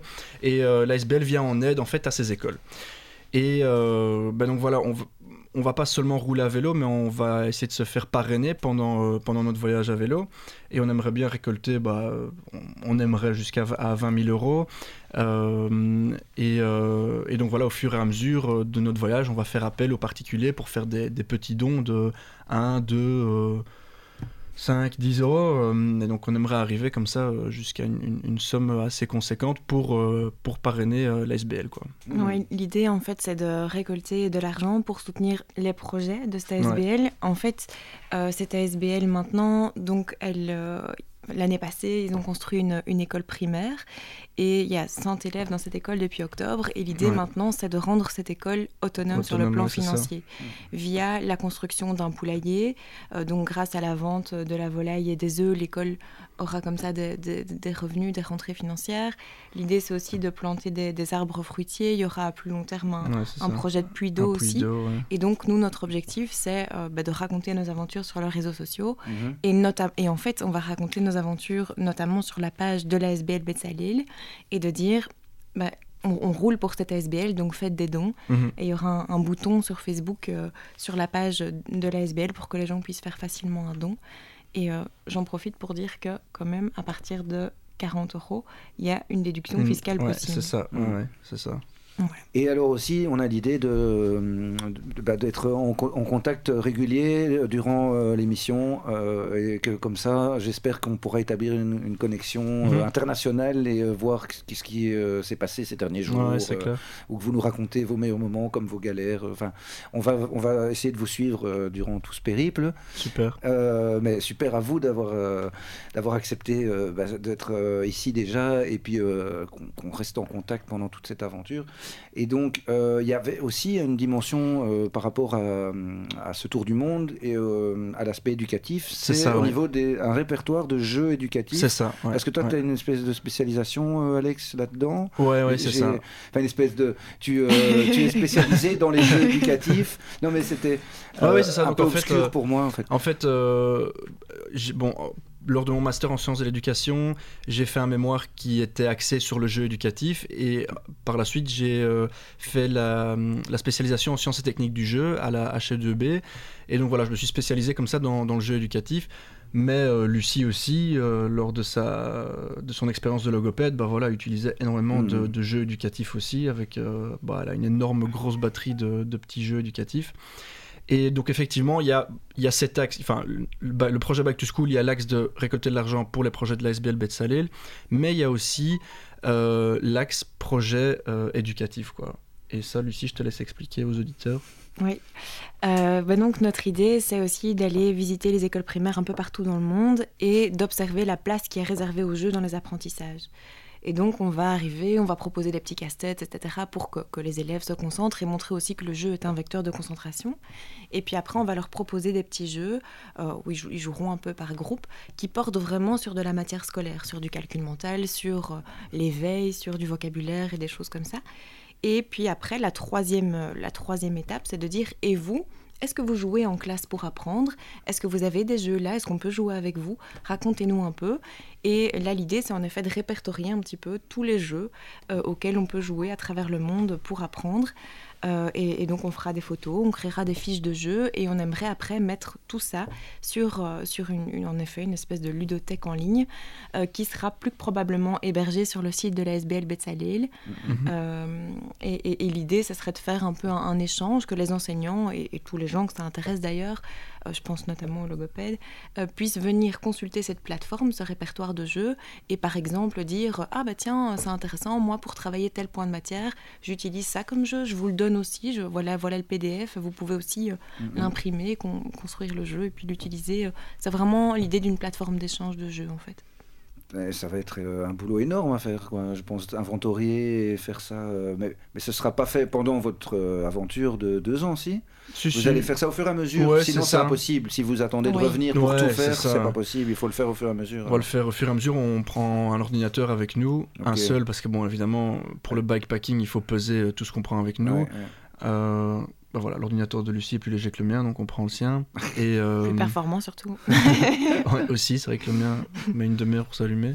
Et bon, évidemment, on a toujours nos téléphones. Et bon, aujourd'hui, des smartphones, bah, c'est des petits PC. Oui. Donc, euh, quand il y en a un qui est occupé sur l'ordinateur, bah, l'autre peut skyper avec la famille ou les amis de l'autre côté. Enfin, il y a de toute façon des trucs à faire sur les deux. Quoi. On doit aussi alimenter le compte Instagram Bike to School. euh, et ça, on, peut, on le fait via téléphone. euh, donc voilà, on sera, on sera, on sera toujours occupé. Quoi. Mais c'est une des raisons pour lesquelles aussi on a, on, a, on a planifié notre voyage sur deux ans. Parce que je pense qu'on peut faire le tour du monde à vélo en moins, moins que ça. Mhm. Il y a des gens qui le font en un an, un tour similaire au nôtre. Ouais. Euh, mais on, on se laisse deux ans parce qu'on sait que ça va nous prendre du temps de s'arrêter dans les écoles. On sait que ça va nous prendre du temps de créer cette ludothèque en ligne. Et, euh, et voilà, et on n'avait pas envie de d'être dans le stress, on a envie de pouvoir profiter, de changer l'itinéraire si on en a envie ou de À propos, pouvoir... à propos d'itinéraire, excuse-moi, euh, Mhm. vous avez, euh, vous pouvez nous expliquer un peu euh, brièvement comment vous allez, euh, par où vous allez passer, Mhm. L'Afghanistan, la Somalie. c'est ça La, la, la Crimée, et, et voilà. Ça va être chouette. Euh, non, vous allez descendre d'abord peut-être. ouais, c'est ça. Donc là, on, On, bah, part, on part de chez nous. hein. Ouais, c'est ça. On part de chez nous, mais comme on quitte Ça, bon. fin de l'été, on essaye de garder l'été avec nous, donc on fuit l'hiver, donc c'est-à-dire qu'on on pédale vers le sud de la France, puis vers le sud de l'Espagne. Euh, là, on traverse le détroit de Gibraltar, on va, on fait le Maroc euh, à la, euh, à la côte atlantique, Sahara occidentale, Mauritanie, Sénégal, Guinée, Côte d'Ivoire, Ghana. Euh, Du Ghana, on fera une petite pointe au au Burkina, Burkina Faso, pour justement, vis- enfin, À Léo, c'est ça à Léo Ouais. pour Ouais. la SBL évidemment. Et c'est pas un trop gros détour, quoi. Ça va. Non, non, non. Bah, Il faut quand même Ouais, dire qu'on fait, on fait toute l'Afrique par la côte. Ouais. Et puis, hein, on va devoir remonter tout le Ghana, remonter sur le Burkina, puis redescendre. Donc, on, va, on peut quand même pas dire que c'est pas un gros détour. Ouais, mais on va pas remonter tout le Ghana. Ouais, mais tout le Ghana, on le remontera pas, mais on sera. Enfin, oui, bon, à un moment, c'est vrai qu'on va devoir redescendre. Après, enfin, je sais pas toi, mais moi, je le vis pas comme un détour. Pour moi, c'est juste qu'on va du parcourir du coup tout le Ghana et pas uniquement la côte. ça, et c'est très bien comme ça. Et Ouais, puis après, Ghana, Togo, Bénin. Et puis là, ça devient un petit peu plus flou. Parce que bon, après le Bénin, à l'est, il y a le Nigeria, ça on va éviter. Mhm. Euh, et donc, soit on prend un bateau et on va vers l'Angola et on fait Angola, Namibie, Afrique du Sud, mais ça dépendra du temps qui nous reste, etc. etc. Euh, ou alors on va directement En en Amérique, Amérique du. Sud. Ouais, c'est Ouais. ça. Et là, on va faire du coup euh, Argentine, Chili. Pérou. euh, Bolivie, Bolivie, Bolivie, Pérou, Pérou. Équateur. Ouais, mais tout ça, évidemment, enfin, ça c'est hypothétique, on verra bien la situation politique à ce moment-là, s'il y a des régions qui sont déconseillées ou pas. En tout cas, l'idée, c'est de faire l'Amérique latine du sud au nord. On Mhm. s'arrête en Équateur, on n'ira pas en C'est Colombie. ça, ouais. Euh, on, a choisi de ne pas faire l'Amérique centrale, l'Amérique du Nord. Donc, de l'Équateur, on traversera le, le Pacifique pour arriver à Singapour. Et là, on va faire un peu Malaisie, Asie du Sud-Est. Et puis... Ouais, et puis là, on rentre, euh, on rentre à Bruxelles, quoi. Mais là encore, voilà. on- Attends, avant de rentrer à Bruxelles, il y a encore toute la Chine, tous les pays en Ouais, c'est stand, l'Iran, euh, Tous les pays en temps, ouais. tous les pays en stand, le- l'Europe de l'Est. Et, euh, et voilà, donc, ah, bon, bref, en gros, la dernière étape, c'est Singapour-Bruxelles à vélo. Ouais, ouais. La plus longue étape, quoi. Ouais, la plus longue étape. Eh ben, et pour faire tout ça, vous avez quel type 40 de 000 vélo kilomètres. Oui, 40 000 km.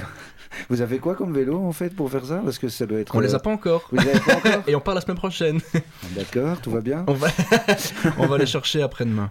En fait, euh, on, on reçoit, euh, on sera ambassadeur d'une marque de vélo euh, qui, qui est en train de travailler sur un vélo de voyage. Donc, c'est vraiment des vélos qui sont conçus pour des longs voyages. Mhm. Et ces vélos ne sont pas encore commercialisés sur le marché. Ça fait 4 ans qu'ils travaillent dessus. Euh, et, euh, et là, ils en sont au troisième prototype et ils cherchaient des ambassadeurs pour encore. Ces vélos ont déjà 200 000 km de tests, mais ils voulaient encore des ambassadeurs pour aller encore un petit peu plus loin dans, Dans les tests. dans les tests. Et vous n'avez pas peur d'être les testeurs justement? Mais Enfin, non, ça parce que. Non, bah déjà les vélos ont déjà été bien testés Oui, oui. et puis on s'y connaît un peu en vélo et on les a vus en fait ces vélos. On n'a pas encore roulé avec mais on les a vus et franchement, faut dire que c'est c'est- ouais, j'ai pas roulé dessus mais ils avaient l'air quand même franchement euh, franchement bons. Ils sont c'est des vélos faits pour le voyage à vélo. Mhm. Euh, donc non, non, on n'a pas peur. Non, moi je, je suis même très rassurée de rouler oui. avec ça parce que c'est des vélos qui ont déjà, comme je l'ai dit, 200 000 km de test. Ils en sont déjà au troisième prototype et c'est plus que probablement ce troisième prototype qui va être vendu Ouais. au printemps 2020. Donc c'est vraiment dans pas longtemps. Ouais, c'est ça. Donc a priori, ils nous ont dit ce prototype, à moins que vous vraiment vous, vous nous fassiez un retour produit de il y a vraiment un gros défaut là, Mhm. Normalement on n'y touche plus. Ouais, c'est ça. ces Ils ont dit déjà le cadre. Le cadre, ils ont dit même si vous ne l'aimez pas, tant pis. C'est le cadre qu'on aura. Après, est-ce qu'il y a l'un ou l'autre écrou qui est rouillé ou quoi Mais ça va être petit, quoi. Ouais, ouais. Mais de toute façon, enfin, en plus, ce qui est bien, c'est qu'on va les recevoir. Les, les- les prototypes qu'on va recevoir auront exactement 0 km. Mhm. Euh, ce qui évidemment est bien mieux que les vélos que nous. On a, on a, des- on a déjà des vélos nous-mêmes et à la base on, on pensait partir avec ceux-là, mais le mien a déjà 12 000 km, celui de Lucie un peu moins, mais voilà, euh, il y a des trucs à réparer, etc. Donc on est content de partir avec des vélos qui ont 0 km, enfin en tout cas le Hmm. prototype quoi. Et, et on peut dire la marque et d'où ça vient ou c'est encore oui, top secret euh, Non, conf- Non, non, non. Non, non, ça, ça s'appelle Riverside. C'est une marque, euh, c'est une marque de Decathlon. Ah ouais, mais qui n'existe pas encore finalement. Si, la Euh, marque existe. la marque Riverside existe, mais euh, mais, mais pas les vélos de voyage. c'est ça, ça. Mais, Ah pas, ouais. mais pas en vélo de voyage. Ouais, c'est ça, c'est ça. D'accord. Ouais. Et en fait, ils, ils travaillent. Il y, aura trois. Ils travaillent sur une gamme de vélos de voyage et il y aura trois, euh, trois types de vélos. Mhm. Euh, et euh, un, un vélo plus famille pour des, des, des voyages un peu plus courts. Les, les travelers, ceux que nous on a pour vraiment des voyages très longs. Et encore un autre type de vélo euh, où là il n'y a même pas de, de sacoche derrière. Ils mettent, ils mettent toutes les, tous les bagages dans, dans le cadre. Et, Ah ouais. euh, et ça, c'est vraiment pour du, du sport extrême quand à un moment donné on arrive en haut d'une montagne et qu'on termine en portant son vélo. Quoi. Ah ouais, oui. Ouais. Ils ont vraiment euh, élaboré toute une série. Ouais, ouais, J'ai c'est ça. j'ai hâte de voir ça, franchement. Ça a été vraiment pensé par des, des, des, des bikepackers pour des Mhm. bikepackers. Quoi. Donc, euh, toutes les petites choses où moi euh, je pensais, tiens, il faudra améliorer ça ou ça, ben voilà, ils l'ont fait. Quoi. Donc, euh, Et, et ce qui aussi nous, nous, nous intéressait dans, dans cette histoire, c'est qu'on va devoir leur faire des retours produits. Donc on va vraiment euh, réfléchir à la façon dont on, on utilise notre vélo et qu'est-ce qui Mhm. nous plaît, qu'est-ce qui nous plaît pas, qu'est-ce qui est difficile à Mhm. utiliser ou pas. C'est plus intéressant que seul- simplement de faire de la promo de leurs produits finalement. On doit- Ici, vous ça devez pas en chouette, on faire. doit c'est pas en ça. on même pas. On est en train de la Non. faire en ce moment, mais Ben oui, quelque part, ils, ils sont gagnants de soutenir un projet comme le vôtre parce que voilà. euh, oui, oui, c'est clair. ouais, je pense que. Et d'ailleurs, ce projet, pour le retrouver sur euh, Google, euh, on tombe, si vous tapez Bike to School, euh, on, tape, on tombe sur un truc euh, de, hum, de l'IBGE, RTBF, euh, je crois.